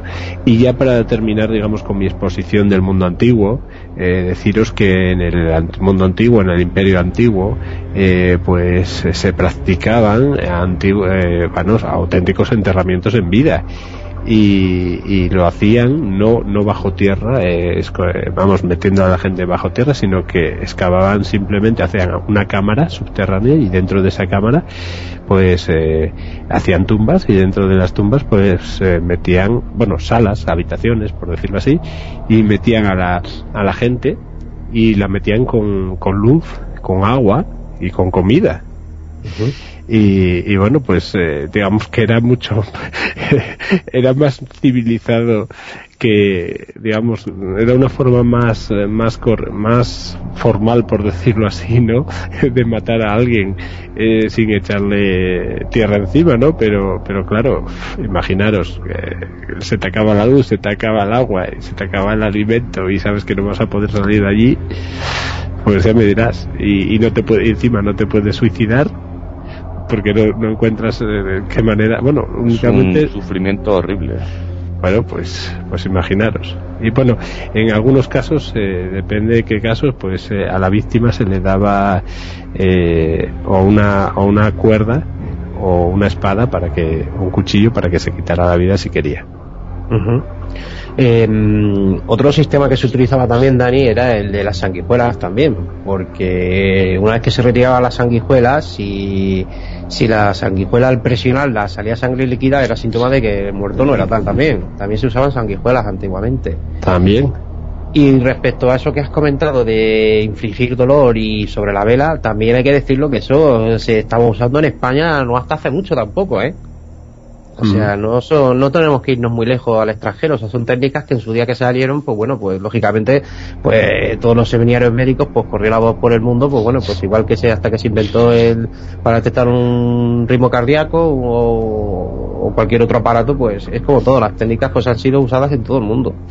Bueno, no, pues, eh, pues sí, y, y mira, fíjate, tengo un aporte de nuestro querido compañero José, eh, que, que, que nos dice que, que también tenemos que recordar el, el polvo zombie, Sí, sí, de hecho... el estado catatónico que produce el, el polvo zombie. No queremos entrar mucho en este tema porque, pues seguramente que será motivo de otro programa entero. Pero efectivamente eh, en, en países, en Haití me parece que es, ¿no? Eh, pues eh, se practica o se practicaba, no sé si se, se- si se sigue practicando el, el, pues eso, el crear, digamos, de alguna manera, por decirlo así, zombies. Sí, señor, sí, se sigue, se sigue. Y esa base de, pues de eso, de, de, de drogas, ¿no? Sí, de hecho, si, si pudiéramos rebobinar el programa eh, justo después del estupendo relato de, terror y nada más de nuestro amigo José, eh, esa pequeña cuña que, que, hay sobre la noticia de la BBC lo dice que es una moda la de los teléfonos móviles instalada y que viene desde de Sudáfrica ya, si no, si no recuerdo mal. O sea, claro, está, viene instalado de un sitio en el cual se sabe que la gente muchas veces eh, no se entierra viva por despiste, sino se entierra viva eh, a propósito por terceras personas, por lo cual ellos el teléfono móvil lo tienen como recurso para impedir un estado de zombificación, cosa que no entiendo porque se supone que cuando una persona se levanta zombificada es totalmente mmm, inconsciente a su, a su, o sea, no tiene potestad ninguna sobre su cuerpo mismo, o sea, es, es, es un mayordomo, entre comillas. Mm. Y yo creo que por ahí viene, viene también indicando esa noticia que dio la BBC en el año 2006. Uh -huh. Interesante. Uh -huh. pues eh, sí. Eh, por ejemplo, eh, una, un dato real, ¿eh? Sí. Puede sonar un poquito, pero es dato real. Yo, yo lo, he, lo, he, lo, he, buscado, además lo he buscado en, por ejemplo, en, en, grandes, en grandes hemerotecas y de hecho, pues mira, lo primero que me topé fue en el mundo porque me lo comentaron, cosa que yo la desconocía y es sobre la muerte de los papas. O sea, eh, por ejemplo, hemeroteca del mundo, año 2005. Eh, por ejemplo, eh, el papa, para saber si está muerto, de verdad, cualquier papa, cuando fallece, se le golpea tres veces con un martillo de plata en la frente. Sí, eso es. Yo, yo lo desconocía, ¿eh? lo digo, lo digo. Claro, al encontrarme eso sí, se me comentó y digo, ostras, a ver cómo. Y yo lo desconocía y, y me parece súper curioso que antes de que el médico certifique la muerte oficial, que tiene que certificar, tiene que tener un certificado de función, eh, oficialmente Vaticano da tres golpes en, en, la frente con un martillo de plata al Papa para decepcionarse de que no está muerto. O sea, de que sí, de que, de que vamos, que está muerto, perdón, de que está muerto. Pero, pero eso, eso lo, lo vi en alguna película. Creo que lo vi en alguna película. El, uh -huh. Ese ritual. Uh -huh. Interesantísimo. Ah, y perdón, mientras se golpea con, la, con el martillo, se le llama por su nombre además. Sí, sí, sí, sí, sí, efectivamente. Uh -huh. Y luego, pues bueno, eh, no tiene nada que ver, pero bueno, aprovechando de que la de sobre el martillo, bueno, pues luego aparte, una vez ya comprobado todo, aparte con el mismo martillo también por lo visto, pues eh, se, según una tradición de ritual medieval, pues el, el, el, sello que lleva cada papa, pues se tiene que partir con el martillo luego además. Vale, como en el sí. Sí, sí, y además también le quita lo que es el tema del anillo del, ¿cómo se llama? Anillo del pescador, ¿sabes? Uh -huh. Como que el té, como que ahí el reinado del dicho papa ha terminado. Uh -huh. Entre muchas más cosas. Yo lo digo claramente, pero me gusta atribuirme cosas y yo digo que desconocía, incrédulo totalmente con este, con este tema, la verdad, con esta anécdota. Uh -huh. eh, tenemos una sobre el Escorial. Mira, casualmente estuvimos hablando la semana pasada con nuestro amigo de Raúl de Grupo Alfa sobre, sobre la investigación de Alfa del Escorial y me hizo mucha gracia cuando la encontré. ¿Por qué? Porque cuando encontré esta información, mmm, encontré la misma en muchos sitios. Eh, a lo cual yo, pues claro, eh, los sitios, pues no voy a decir los nombres, pues decidí indagar un poquito más profundamente a ver. Eh, pues bueno, encontré eh, la realidad de esta información, la encontré también en Hemeroteca del Mundo, en el año 2000, en el periódico El Mundo. Bueno, pues por internet, por lo visto, eh, se propagan en relación a esto de enterrados vivos, etcétera, que en el Escorial había una, hay una instancia que de hecho existe, ¿vale? Y que se llamaba el pudridero, en el cual dejaban a los reyes eh, durante tres días para también certificar de que no estaban muertos. Bueno, esto yo personalmente, si algún oyente eh, lo puede lo puede también demostrar, pues estamos dispuestos a, recibir críticas, por supuesto, pero yo digo que esto es un bulo. Eh, en el año 2000 se publicó un artículo en el periódico El Mundo en el cual dice para qué realmente servía el pudridero, como indica su nombre. Y de hecho en el Escorial el pudridero servía para poner los cuerpos de los reyes y, como indica su nombre, para que se pudrieran. Simplemente para que se pudrieran. Una media de entre 30 a 40 años aproximadamente para que luego ya quedara eh, el esqueleto, para que nos entendamos, y este fuera ya podido ser introducido en, en, la típica urna de mármol en la cual se introduce luego. Pero el pudriero no era para hacer, para, para aprovechar de que no se enterrara vivo un rey. No, el pudriero era, pues como su nombre indica, para que el cuerpo pues pasase el, el, proceso de, putrefacción. Y de hecho, la primera, la primera anécdota está firmada por, mmm, el Real Monasterio de San Lorenzo del Escorial, Fray José de Quevedo, bibliotecario del monasterio. O sea, ya en su día, en el año, pues, te lo digo de, de seguida, porque tenemos un follón de, de documentos, yo por lo menos, ¿eh? eh bueno, pues hace ya un montón, de, en el año 1854, 1854 apareció este documento que ya en el año 1854 revelaba la función del pudridero, porque el pudridero resulta de que no es un sitio accesible para todo el mundo, es una es, es un sitio eh, reservado a X personas eh, y no todo el mundo tiene, tiene derecho a entrar. De hecho, ahora sí que se ve que incluso es sitio para visitar en las visitas, etcétera. No sé si Raúl, Raúl, tú que eres de, de, de, Madrid y habrás estado por ahí, pues no lo puedes. Sí, creo recordar que el pudridero está, eh, digamos, a la izquierda. Hay dos pudrideros de, justamente al lado del Panteón de los Infantes, creo recordar. Uh -huh. Está justamente ahí, el pudridero, de San Lorenzo del Escorial que sí que se puede visitar. De hecho, tú cuando haces una visita, hay dos modos de visita, la guiada o la visita por, digamos que tú vas a tu ritmo, ¿no? Puede ser la guiada, sí que te meten en el pudridero, sí que puedes ver, ¿no? Donde están enterrados y demás. Que es lo que, donde está antiguamente el Panteón de los Infantes, allí en San Lorenzo de los Escorial.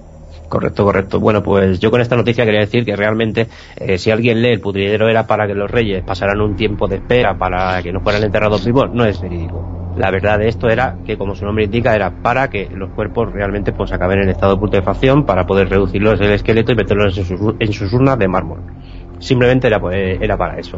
Porque buscando información sobre enterrado biológicamente me he encontrado leyendas, miles, miles de leyendas. Sí, se hacían, se hacían antiguamente habitáculos, por decirlo así, en los cuales pues se mantenían allí los cuerpos hasta que Uh -huh. eh, hasta que lo que decimos entraban en estado de putrefacción y, y era confirmado que estaban muertos ¿no?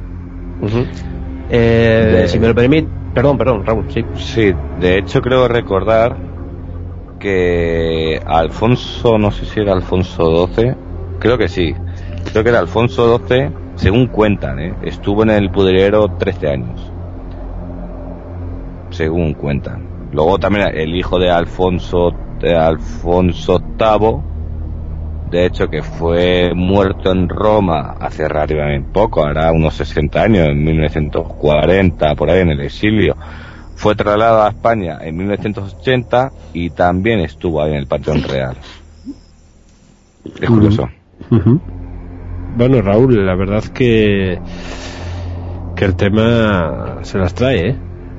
Uh -huh. Ya digo que el tema de, de la, de es la catalesia yo... es un tema que yo, desde luego, tiene que ser un, un sufrimiento que, que, que, es que además la impotencia ¿no? De, de, no poder hacer nada de verte en una en una caja de pino como he mencionado y me recuerda no me recuerda la peli de la reciente una peli reciente la de esta eh, cómo se llama la de Jolín, cómo era la de Tarantino esta de que, te, que la, la chavala tenía que matar a, a Bill. La de el, eh, Kill Bill. Sí, eso, bueno, precisamente Kill Bill. que ahí la enterraban viva en, eh, la enterraban viva en el, en el desierto, me parece, una cosa así. O sea que. Es curiosísimo, ya te digo que tiene que ser una unidad, pero impresionante, ¿no? De hecho, por eso se hace ahora los electroencefalogramas, ¿no? Sí, claro. Para sí. diagnosticar, digamos, una muerte clínica y demás, pero aún así, ya comento aquí a todos los oyentes que la catalesia, fecha de hoy, en el día y en el año en que vivimos, es una cosa desconocida, ¿no? Bueno, decía... Aún así, ya sabéis que... Sí. Sí, sí, sí, dime, dime. Termina, termina, dime, dime. Aún así, por eso, uno de los protocolos que se va a la hora de enterrar a una persona son 48 horas esa persona metida en un tanatorio a sí, claro, que está la cabina, ¿no? Aparte de lo de eso, de, de, de ello, si lo entierran, el protocolo que lleva, o si lo incineran también el protocolo que lleva, ¿no? Sí. Por eso se espera 48 horas. Antiguamente que te cogían y, y te, te eh, eso es, eso es. Otra, eh, una de las cosas que nos apuntaba Francisco en su presentación de precisamente de este tema es que es el hecho de que mmm, Vaya, se me fue el santo cielo ahora. Los ingleses, la, la noticia de BBC. Sí, sí, como era exactamente. que se me fue el Eh, salto al cielo. Pues bueno, que se encontraba con que mucha gente, estamos hablando del año 2006, noticia de la BBC, mucha gente pues pedía pedía de que se le enterrara con su teléfono móvil. Eh, exacto, exacto. Con lo cual, pero ahí, ahí yo tengo una duda. ¿Qué cobertura tiene un teléfono móvil en, un, en una tumba, vamos, en una tumba excavada en tierra, a varios metros? Hombre, no Yo sé la digo. capacidad de, de la onda de un teléfono móvil a ser tierra, no sé, no tengo ni idea, la verdad. Yo te digo que yo agarro a una persona y le dejo el teléfono móvil y a, a los cuatro días me suena y veo el teléfono móvil de esa persona, voy yo detrás. Es cuando te digo que me preparan al lado a mí un agujero porque voy yo detrás, ¿no? Tiene que ser chocante. Tú imagínate, ¿no? No me queda ni Bueno, una idea. eh, de hecho, a ver, una cosa. eh, yo aparte, eh, hay que decir las cosas como son. Yo aparte, este, este dato eh, lo dio. Aquí hay las cosas siempre las decimos de quien sale, nunca nos atribuimos nada. Pero yo recuerdo que este dato lo comentó el señor Iker Jiménez en su programa y de hecho el director de la tienda del espía eh, públicamente lo dijo. Venden eh, lo que llaman el resucitador y es un teléfono, es un sistema GPS que lógicamente hay gente que lo compra para que lo metas en la tumba y si despertases desgraciadamente dentro de tu tumba, eh, eso está configurado para que llame a un número de teléfono que tiene asignado. O sea, realmente es porque mm, a ciertos metros bajo tierra la onda de la, de- de- de la microonda de un teléfono móvil tiene porque tiene que funcionar. O sea, y esto es verídico y se venden. En la tienda del espía se pueden mirar, tienda del espía, no sé cuál será su página web, pero bueno, en la tienda del espía y se vende. A día de hoy se vende. Impresionante. Pues sí. Pues no sé si mm, tenemos algo más por ahí que Sí. comentar. Tengo una que no he podido contrastar, pero bueno, hombre, me gustaría que si algún oyente eh, tuviera tuviera información sobre esto, eh, me gustaría que me lo dijera. A mí me suena un poquito a, bulo, a bulo, pero bueno, es de, es de mi vecina Andorra. Andorra la tengo prácticamente aquí a nada, mi vecina Andorra. Y dice ser de una tradición andorrana. ¿Vale? Ya digo, no he podido contrastar si es verídica o no, pero no me quedé con las ganas de, si algún oyente lo escucha y sabe a ciencia cierta, puede encontrar un documento, yo se lo agradecería mucho que te lo, te lo remitiera al, al correo de la página web. Pues bueno, dice que hay una tradición y el último caso datado está en 1987. Y la tradición dice que a las personas que habían muerto de forma sospechosa eh, no sé si esto lo querían lo han relacionado con la catalesia y no tiene nada que ver, pero estaba en un artículo de catalesia, el cual para mí tenía mucha dudoso, era muy dudoso, pero bueno, me quedé con este párrafo, ¿vale? Eh, muerto de forma sospechosa, le preguntan quién les ha matado con una frase ritual. La voy a decir en cat- catalán, mor, qui amor, la justicia tu demana, es muerto quien te ha matado, la justicia te lo pide, ¿no? Al tiempo que se golpea en la frente con un pequeño martillo. Aquí ya empecé a dudar porque me suena lo del Papa, porque de hecho se le da tres veces con el martillo. Entonces me suena un poquito a remezcla, ¿no? No sé vosotros cómo lo empezáis a ver el tema, ¿no? Pero bueno, ojo, eh, uno hasta que no le dan un documento no sabe... Y si después del tercer golpe el muerto no respondía, el funcionario le declaraba muerto con la frase aquest mort está ben mort, este muerto está bien muerto. Y ya, ya podía realizar el acta. Repito, dícese en este artículo que he encontrado, el cual no he podido contrastar, de que el último caso datado está datado en 1987 el informe oficial, pero no he podido encontrar nada, así que agradecería a los oyentes si alguno tenían alguna idea, nos la hiciera llegar. Yo ya te digo que mm, yo sinceramente, si una persona está, digamos, en estado de la catalesia, ¿no? Por mucho que te den con un martillo, yo no creo que puedas despertar, ¿no? De la catalesia. Después de, de los estudios que primero se hace y demás, ¿no? No lo sé. Bueno, y yo digo, ser ¿qué. ¿qué creéis que tiene que ser peor? ¿Eh, ¿Despertar porque te han enterrado por error o que te entierres vivo siendo consciente? No sé. Por- hay, hay, hay casos hay casos para todo. Y más luego un poquito más adelante lo veremos porque claro al decir enterrados vivos eh, abarca mucho. No simplemente el, el enterrar a una persona por, por, por, por un error médico bueno pues porque vamos a atribuirlo a un error médico por supuesto eh, porque la catalesia existe y bueno pues porque volvemos a la misma. Se haya po- podido burlar digamos eh, la tecnología y la tecnología dice que esa persona está difunta cuando no lo está. Eh, lógicamente, si el médico tampoco visualmente, eh, siguiendo el protocolo, detecta evidencias de que esa persona tiene síntomas de vida, pues bueno, pero que enterrado vivo abarca mucho. Abarca mucho como luego veremos después. Tenemos muchos casos de enterrados vivos y, y muertos enterrados vivos. como yo, yo lo diría mejor así, muertos enterrados vivos y enterrados vivos. Yo creo que lo mismo da que da lo mismo. Sinceramente. Yo creo que es el mismo sentimiento, no lo sé. La cuestión es que vas al mismo objetivo. Vas a la misma caja de pino y yo mm, prefiero no enterarme. Bueno, bueno, bueno, bueno. Un tema apasionante, ¿no? Ya te digo que la catalepsia y enterrados vivos y demás es un tema mete bastante miedo porque es que te ves tú ahí, ¿no? Ahí metido y la impotencia, ¿no? De, de no poder hacer nada y estar ahí tiene que ser algo horrible, algo que ningún ser humano se lo merece, de luego. Fran, ¿qué te parece si nos comentas algunas noticias de esas que tienes? Porque Fran hizo una investigación exhaustiva, documental, vamos, tremenda.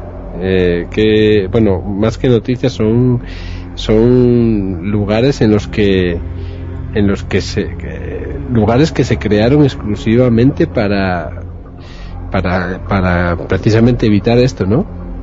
Sí, mm, bueno, pues ante el temor este de que, de, que uno lo enterrara no estando muerto realmente, pues bueno, eh, se construyeron en, en Alemania, empezaron a surgir las llamadas Lichtenhaus, que se le dio, digamos, el, el, asi- el nombre de asilo para la vida dudosa. Estas se diseñaron en 1792 y en las cuales, pues bueno, pues en un ambiente un poco cálido permanecían los cuerpos hasta que estos daban síntomas ya de putrefacción.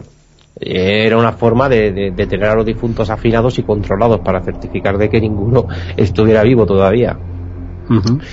Con el tiempo esto se extendió por toda, por toda Europa, por ejemplo también en, en Berlín eh, se construyeron nuevos hogares en los cuales ya, mm, digamos que de una forma un poco también más moderna, entre comillas, se les colocaba un hilo eh, a los dedos de, a los dedos de los pies, por ejemplo, y si estos en algún momento eh, fueron acto reflejo del cuerpo, el cual sabemos que puede ocurrir, o porque realmente estuvieran vivos, esta- este hilo accionaba una campanilla la cual alertaba al guarda de, del- del- del- de, de- de este hogar, de este hogar para muertos. Tremenda estampa la de, la de la del guarda en ese momento cuando se le hace la campanilla, desde luego, yo no me quiero poner su pie. Pues sí. ¿Vale? El Eh, guardián del cementerio. Sí. Vale. em, luego este sistema de la campanilla, por lo visto, también se como que se perfeccionó un poco, ¿no? Y entonces eh, había como un sistema de, de, de- fuelles también que se movían, pero se ve que esto también empezó a dar muchos problemas porque se ve que a causa de los gases de la putrefacción en algunos momentos estos fuelles pues eh, se accionaban y, daban pues falsa alarma muchísimas veces también, claro, pues creando muchas muchas veces el desconcierto del pánico por parte de, de los empleados que, que continuamente escuchaban pues estos, esto, estas campanas sonar, por ejemplo. Claro.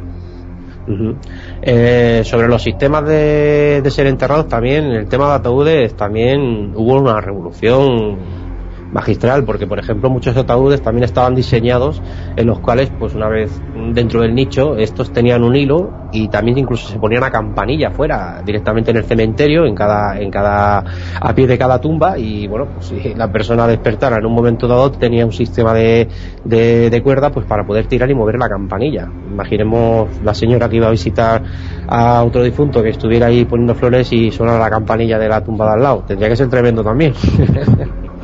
Yo no me quiero imaginar esta estampa, tomémoslo con un poquito de humor, ¿no? Entre lo malo de, del tema, ¿verdad? Pues sí. Pues tú date una idea, ¿no? Que estás ahí, como bien dices, suena la campanilla. yo, personalmente, yo creo que, que me quedaría paralizado, ¿no? Yo ya te digo, tiene que ser algo increíble. No sé, son reacciones que tienes que vivirlas para saber cómo vas a reaccionar. ¿no? Sí, sí, sí, sí, sí. Incluso algunos ataúdes, por lo vistos, eh, eh, gente pudiente, eh, la cual estaba enterrada en cristas, que tenía su propio panteón, también los ataúdes incluso no se hacían estancos, o sea, se hacían incluso con una ventanita para que pudiera entrar la luz en caso de que despertara, eh, y no se hacían con, no se clavaban con clavos, se hacían con cerradura, incluso se le dejaban la llave dentro del féretro para que en caso de despertar pudiera el mismo abrir su, su, su, su su mm, perdón su ataúd incluso las llaves de la crista para poder salir inclusive. O sea esto es la gente pudiente claro en la que se lo podía permitir en cierto modo. ¿vale? Hubo una avalancha increíble de patentes en, en el tema de los ataúdes, o sea, eh, se inventaron con todo, incluso con fuelles para, para generar propio aire, o sea, hubo, y hasta incluso la modernidad, los hay con sistema, como ya hemos comentado antes, con sistemas GPS, con una pequeña batería de luz, eh, o sea, auténticas, auténticas revoluciones, pero caras también, ¿eh? Sí, sí. Bueno, Sigue, sí, sigue. Sí, no, sigue, sigue, sigue. vale. Eh, me gustaría hacer una puntualización porque siguiendo la información esta, igual que antes con el Escorial, por ejemplo, eh, hay una información la cual también he visto por internet, la cual yo mm, la he contrastado, eh, una persona médica me ha ayudado y bueno, si estamos cerrados nosotros y verdaderamente la información que hay en internet es la verdad, pues atendido estoy aquí a recibir alguna crítica. Pero por lo visto circula por internet que un investigador, un médico, eh, se le atribuye que fue el ganador de un premio porque eh, al inventar, bueno, al, a patentar varias cosas sobre inventos sobre la muerte. Este médico es Eugene Bouchet, Bouchet, perdón, por la pronunciación francés, y se le atribuye el invento del estetoscopio, digamos como, digamos, una de las de, de los aparatos médicos modernos para lo que había en la época, ¿vale? Eh, esto no es correcto. Y esta, esta información me la he encontrado pues por miles de páginas en internet. El estetoscopio fue inventado en Francia por el médico René Telopier en el año 1819. ¿Y por qué digo esto? Porque se le atribuye una información en el año 1925 a este invento y a este doctor con un par de patentes, cosas que no es así en el tema de la, de la catalesia. Entonces, mm, era para puntualizar esto. Esa información no es veraz. No, realmente no, no tiene ni pie ni cabeza porque realmente, eh, simplemente, hasta en el dato más ridículo de la Wikipedia se busca quién inventó el, este- el es- estetoscopio y fue en el año 1819. Y no fue este señor. Por eso digo que en el tema Galesia me he encontrado de que hay auténticas leyendas urbanas y, y hay que andarse con mucho ojo cuando uno busca información tanto de gente enterrada viva como de, de datos, datos técnicos, etcétera. Y sobre todo pues desmentirlas cuando las cuando las cosas merecen ser desmentidas. Incluso nuestras propias hipótesis eh, el día de mañana descubrimos que pues son inválidas pues también hay que decirlo con total humildad que la humildad es la madre de, de toda la ciencia. Eh, pues nada eh, dime dime qué más qué más tenemos interesantísimo todo lo que estás contando bueno, pues sí decir que este señor, por ejemplo, sí que fue al que se le atribuye el invento, que no es suyo realmente, sí decir que era una persona en medicina bastante espléndida. De hecho, eh, fue uno de los primeros en los campos médicos que introdujo el sistema de tubo, lo que sería para la traquetomía actual, por la que conocemos nosotros. O sea, Sí, sí, sí. si, si el señor es médico, sí es un señor que estuvo en la medicina mucho, realmente, pero esa información es falsa referente a la catalesia con el nombre de esta persona. Ajá. Y si te parece, podríamos comentar un par de, de noticias de hemeroteca auténticas y vamos acercándonos a nuestra época actual, poquito a poco. Sí, vale, ¿Sí? perfecto, vamos Bien. a esas noticias, sí, nos vamos a, a ir desde, desde atrás, ¿no? Hasta, hasta hoy en día y a ver qué, con qué nos sorprendes. Pues mira, fíjate tú, mm, he encontrado eh, en, la, en la vanguardia, hemeroteca de la vanguardia, el periódico de la vanguardia, eh, ha sido increíble. O sea, si las tuviera que nombrar todas, no creo que acabaríamos nunca. ¿Vale? Y bueno, pues por ejemplo, eh, me encontré edición del viernes 15 de septiembre de 1882. ¿Vale? Eh, comentábamos antes qué pasaría si sonase una campanilla mientras otra persona está en la tumba de un ser querido poniendo flores, limpiando, etcétera, ¿no? Bueno, el tema no es la campanilla, pero algo similar sucedió. Eh, bueno, pues era una mujer que mm, en espera de una amiga suya paseaba por la galería del Panteón Mazaltán, Guadalajara de México. Eh, y esta señora, pues, eh, según relata la noticia de la biblioteca de la vanguardia, eh, murió al presenciar una cena espantosa.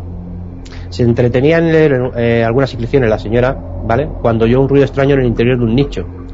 Eh, sin darse cuenta de lo que pudo ser, sí, huyó.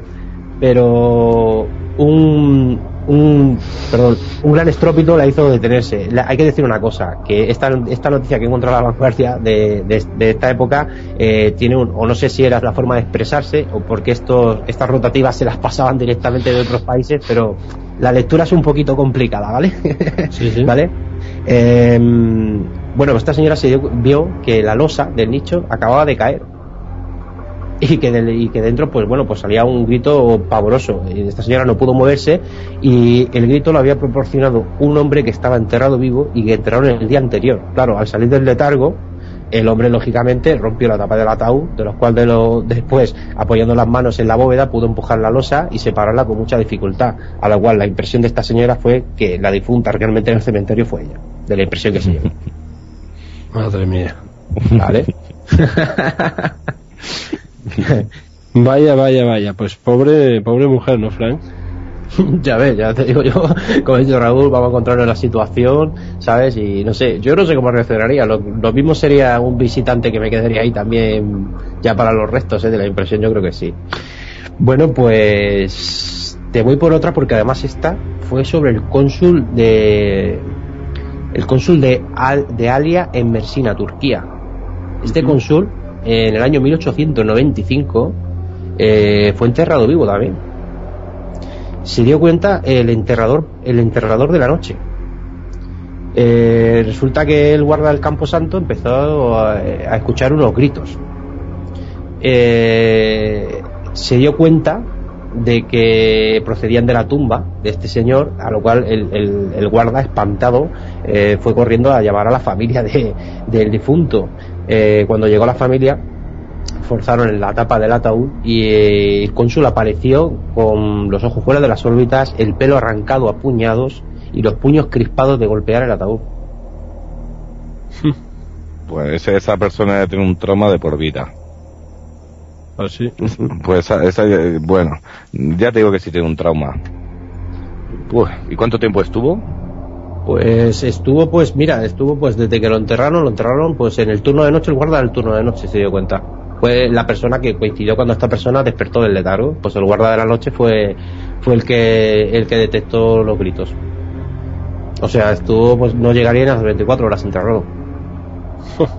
Es horrible, ¿no?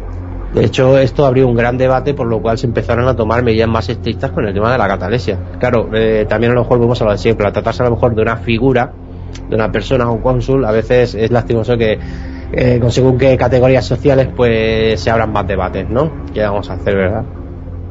Pues sí. Por ejemplo, Dostoyevsky eh, también, eh, edición del martes 26 de julio de 1988. Eh, por lo visto, Dostoyevsky sufría de, de, de- una fuerte. Era una persona hipocondríaca, por lo visto. Hicieron un artículo en aquella época ya de Dostoyevsky. eh, sufría de insomnio y de crisis nerviosas mórbidas. Y resulta de que, claro, mm, tenía, tenía pánico horrible a ser enterrado vivo. Y, y de hecho él eh, dejó, dejaba dicho y, y dijo a sus familiares que no lo sepultaran hasta pasado tres días después de su muerte. Porque parece ser que tuvo un, epi- tuvo un episodio ya de, de catalesia, por lo visto también. El escritor Dostoyevsky. Tremendo. Ujú. Tremendo, tremendo. Noticias de la antigüedad, no tan antiguas, porque en, en el tiempo nos parece muy lejano, pero, pero de lejano no es nada. Estamos en este mundo desde hace cuatro días y sin embargo, pues ya ves, eh, estábamos enterrando a gente viva. Tenemos otra del año 1930. Ya te digo que he encontrado muchísimas, pero bueno, he intentado abreviarlas un poquito por el paso del tiempo, porque eran cientos, no me esperaba haberme encontrado tanto, simplemente nada más que en la hemeroteca de la vanguardia. Repito, en todo esto está extraído de la hemeroteca del periódico de la vanguardia.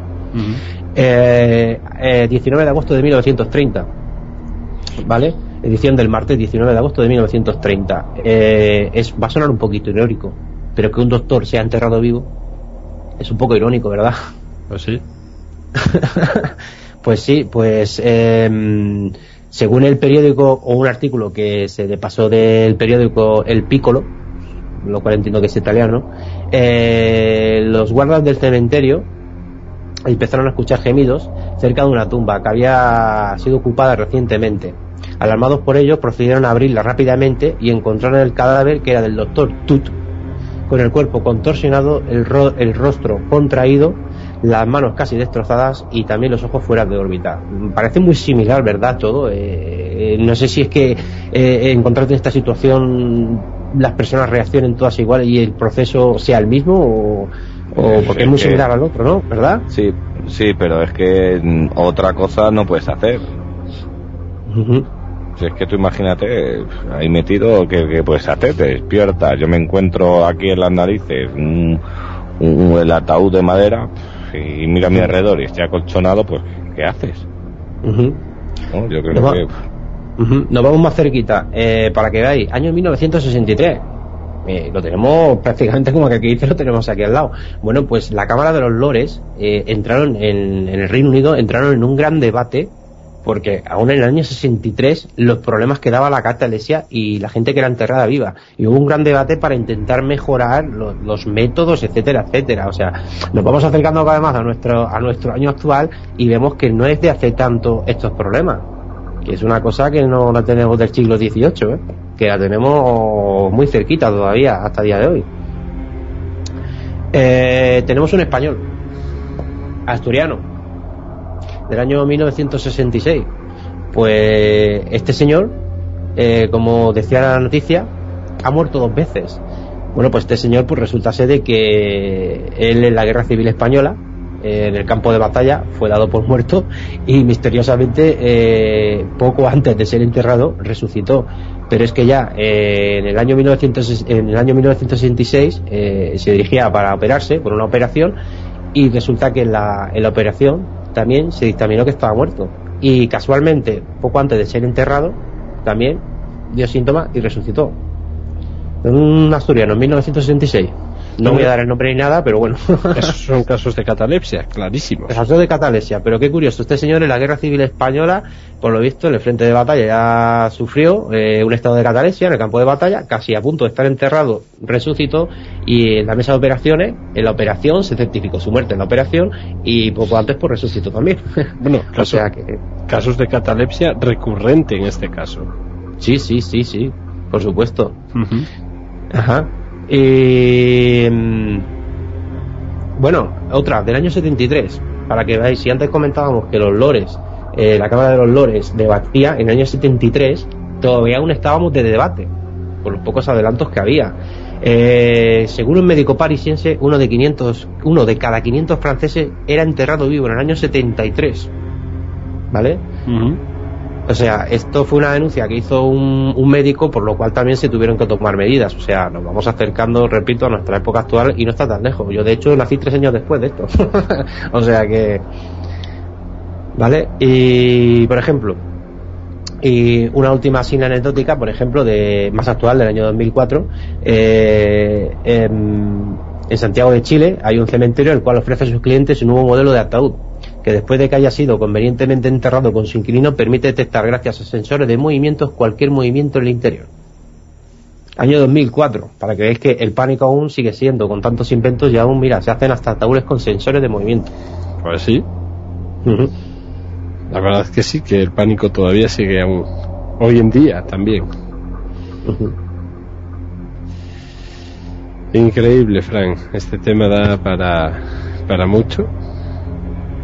Y yo, mm, no sé, si tenemos alguna más eh, reciente, ¿tienes alguna más reciente o nos vamos entonces a una muy especial, eh, de un invitado muy especial también? Sí, pues vamos a ir por ella, Dani, vamos a ir por ella. Vale, pues entonces eh, nos vamos a ir, sin duda alguna, a un fragmento de nuestro querido compañero David Moulet del programa Tras los Límites de Alicante, de Sol FM, eh, un fragmento de, su programa en el cual dio una noticia impactante y coincidente con este tema y paradójicamente pues esta, esta, esta misma semana, ayer, ayer mismo. Ayer por la noche, Sí, y, y vamos, pues vamos a escucharla porque, bueno, no tiene desperdicio. Eh, nosotros seguimos con otra noticia, porque es que, bueno, la locura humana pues de momento me parece que no tiene límites, ¿no? Y es que un padre entierra viva a su hija para salvar el honor de la familia. Decidió sepultarla en el corral de las gallinas porque salía con chicos. Tras 40 días desaparecida, el cuerpo de Medin Memi fue encontrado pues en el sudeste de Turquía. La niña de 16 años había sido maniatada y enterrada dos metros bajo tierra en un corral de gallinas. La policía de Adiyaman ha detenido al padre y al abuelo, ya que la autopsia ha revelado que la niña fue enterrada viva y con plena conciencia. El padre ha reconocido que toda la familia era infeliz porque la niña salía con chicos. Bueno, ¿hasta qué punto la locura puede llegar? O más bien el, no sé no sé de qué manera calificar este tipo de, de acción no realizada por una familia pues un tanto conservadora no muy muy conservadora diría yo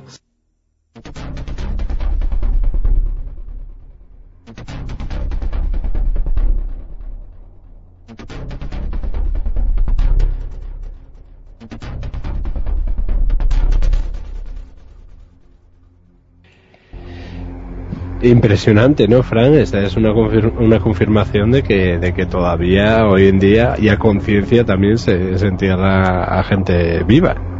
Sí, mira, eh, las costumbres de algunas de algunos países o no sé, no, yo no inexplicable, vamos a dejarlo. Sí, por eso hacíamos el comentario antes de que no sé qué es peor, si despertarte de que estar enterrado por accidente o ser consciente de que te entierran vivo. Eh, no sé, la, eh, comentaba Raúl que tiene que ser lo mismo, ¿no? Pero yo creo que, no sé, no, mejor no ponernos nunca en el pellejo, ¿verdad? Ni en un caso ni en otro, ¿no? Y bueno, pues para que veas de que esto pues ya lo tenemos en la sociedad actual todavía y es que por ejemplo en, en el año 2007 según Europa Press en Nueva Guinea mmm, muchos enfermos de SIDA hubo denuncias de ONGs porque se estaban enterrando vivos por sus propios familiares y vecinos por no ser contagiados la gente enferma de SIDA la estaban enterrando viva por ejemplo tremendo ¿verdad? tremendísimo uh -huh. Eh, en el año 2008, por ejemplo, de, del rotativo United Spread International, noticia de United Spread International, uh -huh.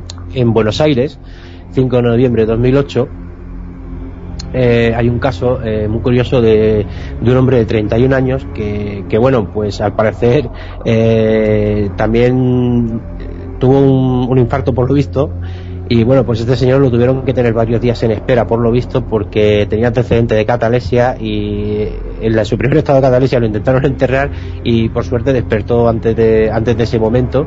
Y bueno, pues cuando fue la segunda vez que sufrió un infarto, por lo visto, en un partido de fútbol, pues ahí ya eh, tuvieron que tener una cierta compostura con él y, y bueno, esta noticia rezaba como curiosa también. ¿Vale? Mm. Luego, por ejemplo, eh, tenemos también 18 de octubre de 2009, Honduras. Tenemos un caso tremendo, no voy a decir el nombre. Esta noticia es de Cadena Ser Informativo de Carlos Largo y Femina Agustín. Eh, volvemos a decir que aquí siempre nombramos los remitentes de la noticia, no nos atribuimos nada, sea quien sea el remitente. Pero bueno, yo prefiero no decir el nombre de la persona. Bueno, pues resulta de que mmm, tras un accidente una persona fue enterrada Un joven de 27 años que acudió, acudió al hospital eh, debido a un fuerte dolor en el estómago. Y bueno, eh, resulta que necesitaba ser operado urgentemente, por lo visto no se le pudo operar y bueno, pues eh, se diagnosticó que, por, que estaba muerto. Y bueno, resulta que lo enterraron y todo. Y el personal de guardia del cementerio empezó a escuchar ruidos procedentes de, del ataúd de este chico eh, pero na, ninguno de los, de los, de los enterradores, como era un cambio de turno, sabían que se había enterrado a nadie ese día. Uh -huh. ¿Vale? Por lo cual ellos, por el, por el desconcierto, entre uh -huh. los gritos que oyeron, que esta, este chico, los gritos que él provenía, eh, estaba llamando a su hermana y a su madre para que fueran en su ayuda. Uh -huh. Los guardas, mmm, al hacer el cambio de turno, no se les comunicó que había una persona ahí, por lo cual ellos, est totalmente desconcertados.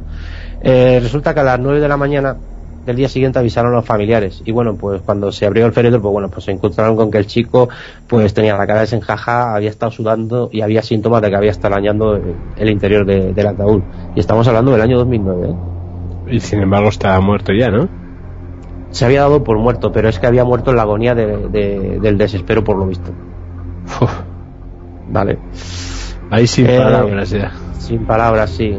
Si recordamos, nuestro amigo también, David Mulet, por ejemplo, eh, nos dio una noticia a finales de... Si lo podríamos catalogar de catalepsia. Tú tienes que recordar esta noticia porque además estabas en el programa presente presente esa noche y recordarás un caso de una mujer y su bebé de, de Ah, diciembre sí, de este año sí, 2009, sí, sí, sí, sí, que coincidencias de la vida que en el parto clínicamente murieron los dos y Sí. clínicamente resucitaron los dos al mismo tiempo. A día de hoy Mm. todavía los médicos no se lo explican. Sí, exactamente. Tremenda noticia, de verdad, también esa. Sí, sí. Y bueno, eh, yo ahora, mm, como hemos comentado, esto de enterrar vivo, hay muchas, pues bueno, por antropológicamente o por costumbres, como desgraciadamente costumbres que no son, yo creo que no son nada humanas, como nos ha comentado David Mulé en esa noticia que nos dio anoche en su programa Tras los Límites de Sol FM. Tremenda noticia, me parece además que, pues bueno, yo eh, tengo una guardada, pues la cual, mm, bueno, pues nuestra amiga Pilo interviene en esta noticia, porque yo así y tú lo consideramos oportuno en su momento, porque, bueno, voy a explicar la noticia. Año 1983, hemeroteca del país, agencia Reuters, Nueva York. ¿Vale? Eh, se realizaron una- unas denuncias sobre unas tribus de- del Amazonas, porque había una fuerte mortalidad en, en, la, en, en los, en, los, en, los, en, los, en los pequeños, vamos, en los pequeños de las tribus. Eh, eh, se empezó a decir y a comentar que esta tribu, pues por una serie de, tradiciones que ellos tenían, cuando uno de los niños de, de la tribu padecía alguna enfermedad o algo que representaba una carga para la tribu, para el buen hacer de la tribu, para que su Dios no les castigara, pues bueno, eh, los, enterra- los enterraban vivos. ¿Esto qué pasa? Que se constató que era como una especie de leyenda urbana porque no había datos oficiales reales. ¿Vale? Eh, gracias al trabajo de, de reputados antropólogos y científicos independientes como Robert Brodsky y John Fritz Peters, recabaron la suficiente información como para demostrar de que esto estaba sucediendo. Incluso un equipo de BBC se desplazó allí para, pues, para constatar de que esto era real y, y- y formalizar una denuncia para que esto no, no, no pudiera ocurrir. Sí. Bueno, pues por azar del destino, mm, una de las mayores pruebas evidentes es una pequeñita, una niña pequeñita que se llama Hakani. ¿Vale? Y esta historia de Hakani, mm, nuestra querida Pilo Cruz pone voz a la odisea de Hakani. Vamos a escucharlo. La historia de Hakani. Cuando Hakani tenía dos años de vida, el jefe de la tribu obligó a sus padres a enterrarla, ya que por su discapacidad la niña suponía una carga, según creencias de la propia tribu.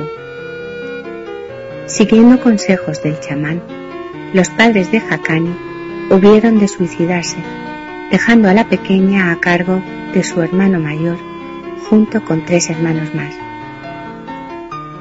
El hermano, presionado por las órdenes del jefe de la tribu, tuvo que sacar de la choza a Hakani y posteriormente enterrarla cuando la niña tenía tan solo dos años de edad. Los gritos desgarradores de la pequeña, una vez sepultada, se escuchaban sin cesar. En la tribu se pensó que pasadas unas horas la agonía de Hakani llegaría a su fin. Pero la noche llegó y la pequeña Hakani mostraba aún síntomas de vida. En vista de ello, su abuelo decidió dispararle una flecha con su propio arco y terminar así con la agonía de Hakani. Pero el disparo no fue certero. Únicamente terminó hiriendo a Hakani en un brazo. Tras ello, el abuelo se retiró a su choza, en donde bebió un trago del veneno que usaba para impregnar las puntas de sus flechas. De esta manera, el anciano se suicidó.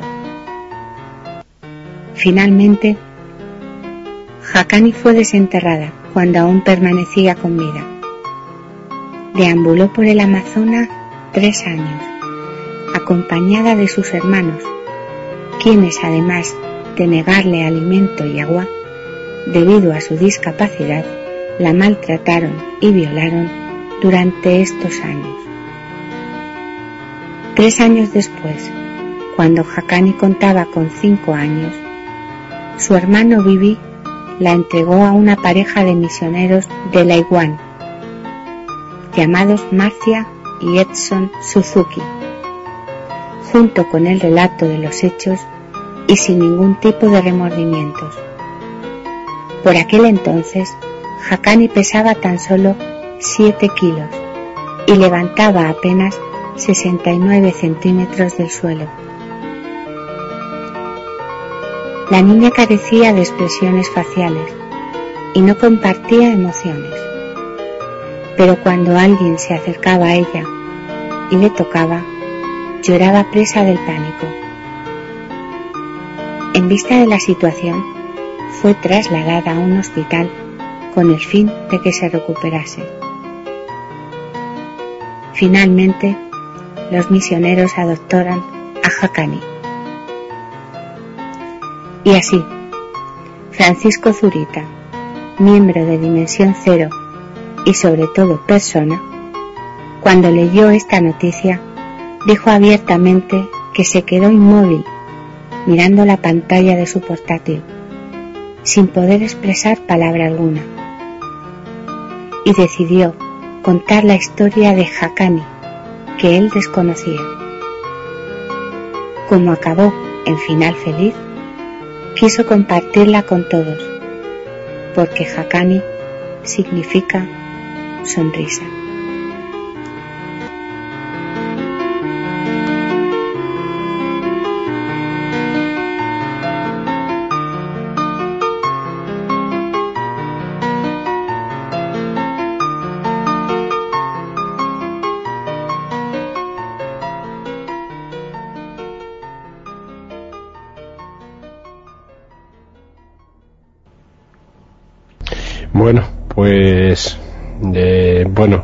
Con esta con esta historia, con este relato final que nos eh, ha traído Pilo, la voz de Pilo siempre maravillosa. Eh, yo sinceramente eh, se me cae, se me caen las lágrimas, se me caen las lágrimas porque es un, un relato eh, terrible, terrible y, y, y es que bueno me, quedo sin, sin, palabras no ya lo había escuchado antes cuando lo dramatizó y, y ahora pues eh, pues pues peor todavía no volver a escucharlo. Eh, igualmente pues agradecer la labor de Pilo que esta vez eh, pues eh, no nos va a dar más no nos va a dar por hoy digamos consejos para, para el espíritu porque porque bueno, eh, digamos que hemos fusionado su sección con, con la nuestra y, hemos querido darle este final al, al programa de hoy. Eh, quizás un final, bueno, pues un poco dramático, ¿no, Frank? Pues sí, eh, volver a repetir que esto es una historia real, la cual la pueden buscar y, y, Pilo pues yo considero y tú consideramos los dos que yo eh, seguro que si lo hubiera leído al pie de la letra lo hubiera destrozado de hecho hoy esta noche estoy no sé porque a lo mejor tanto preparar el programa me he notado nervioso y teníamos tanta documentación y, se nos va el tiempo y, bueno y esperamos por lo menos haberlo hecho medianamente bien hablo por mi parte y yo pues consideraba oportuno que esto tenía que ponerle voz pilo porque esa historia tan bonita no la podía destrozar yo bueno, pues ya con esta, estas últimas palabras de Francisco, pues ya nos vamos de dimensión cero. Esta vez nos extendimos bastante, creo que, que, nos hemos extendido pues con, con, razón, con razón, porque el tema lo merecía. Y, y, esperamos que hayáis disfrutado todos de, de, este programa tan intenso, tan, tan duro, porque además es muy duro, eh, que hemos preparado aún así con todo el cariño del mundo. Y como siempre dice Francisco, pues buscando la información, contrastando información y bueno, en fin, que aquí queda este tema y bueno, pues esperemos simplemente que no se vuelva a producir ningún fallecimiento de esta índole. Así que bueno, que compañeros, muy buenas noches, Frank. hasta, la, hasta la próxima semana, que bueno, eh, ahora nos vamos a tomar unas vacaciones de una semana, ¿no, Frank? Bueno, eh, sí, tené- tenemos que hacer los 15 días. Pero bueno, todo depende de que nos pongamos en motín Raúl y yo, no lo sé. Ya conspiraremos a tu espalda. ¿Tú qué dices, Raúl? Yo acepto todo el reto. Todo el reto, ¿verdad? ¿Por qué no entre, entre semana Yo, ah, soltar una... Sí, sí, yo ya te digo que a partir de hoy que Dios nos pide confesados ¿eh? Y no tengamos que pasar por una tragedia, ¿no? De este estilo como en la catalepsia. Ujú. Yo, mira, si os sirve para dejar un punto así, si, si os nos pasara alguno de, de nosotros, yo digo que os seccionáis bien de que yo estoy, ¿eh? A mí, a mí en vez de darme con un martillo, darme con una pala. Pero sin ningún problema, ¿eh? bueno, pues o con la sartén. Pero eso es el sitio que vamos. Y perdóname, Dani, si me permites un pequeño, Sí, porque sí, bueno, sí. para acabar con un pequeño humor, eh, eh, por ejemplo, un, un maestro que nos falta mucho, yo creo que sería tremendo un, un monólogo de los suyos como la gran gira con este tema, ¿verdad? Pues sí. La verdad es que sí.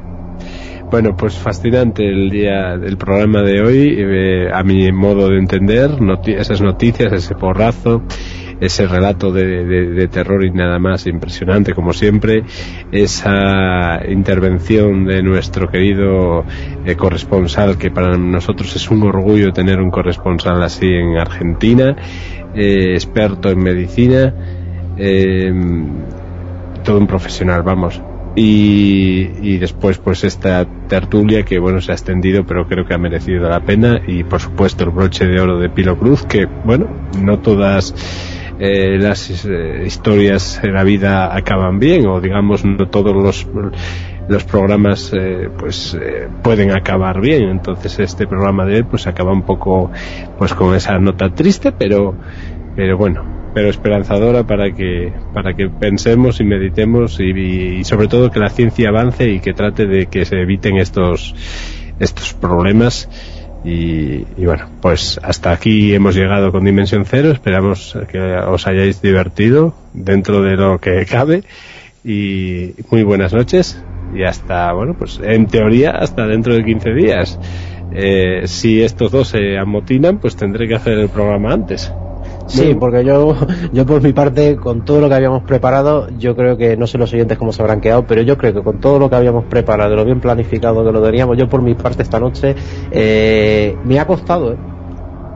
que va, que va, Me lo ha has, costado. hecho, lo has hecho muy bien Me ha costado, me ha costado, la Pues verdad muy, es que me ha costado. muy buenas noches compañeros hasta hasta la próxima Hasta la próxima. Hasta la próxima.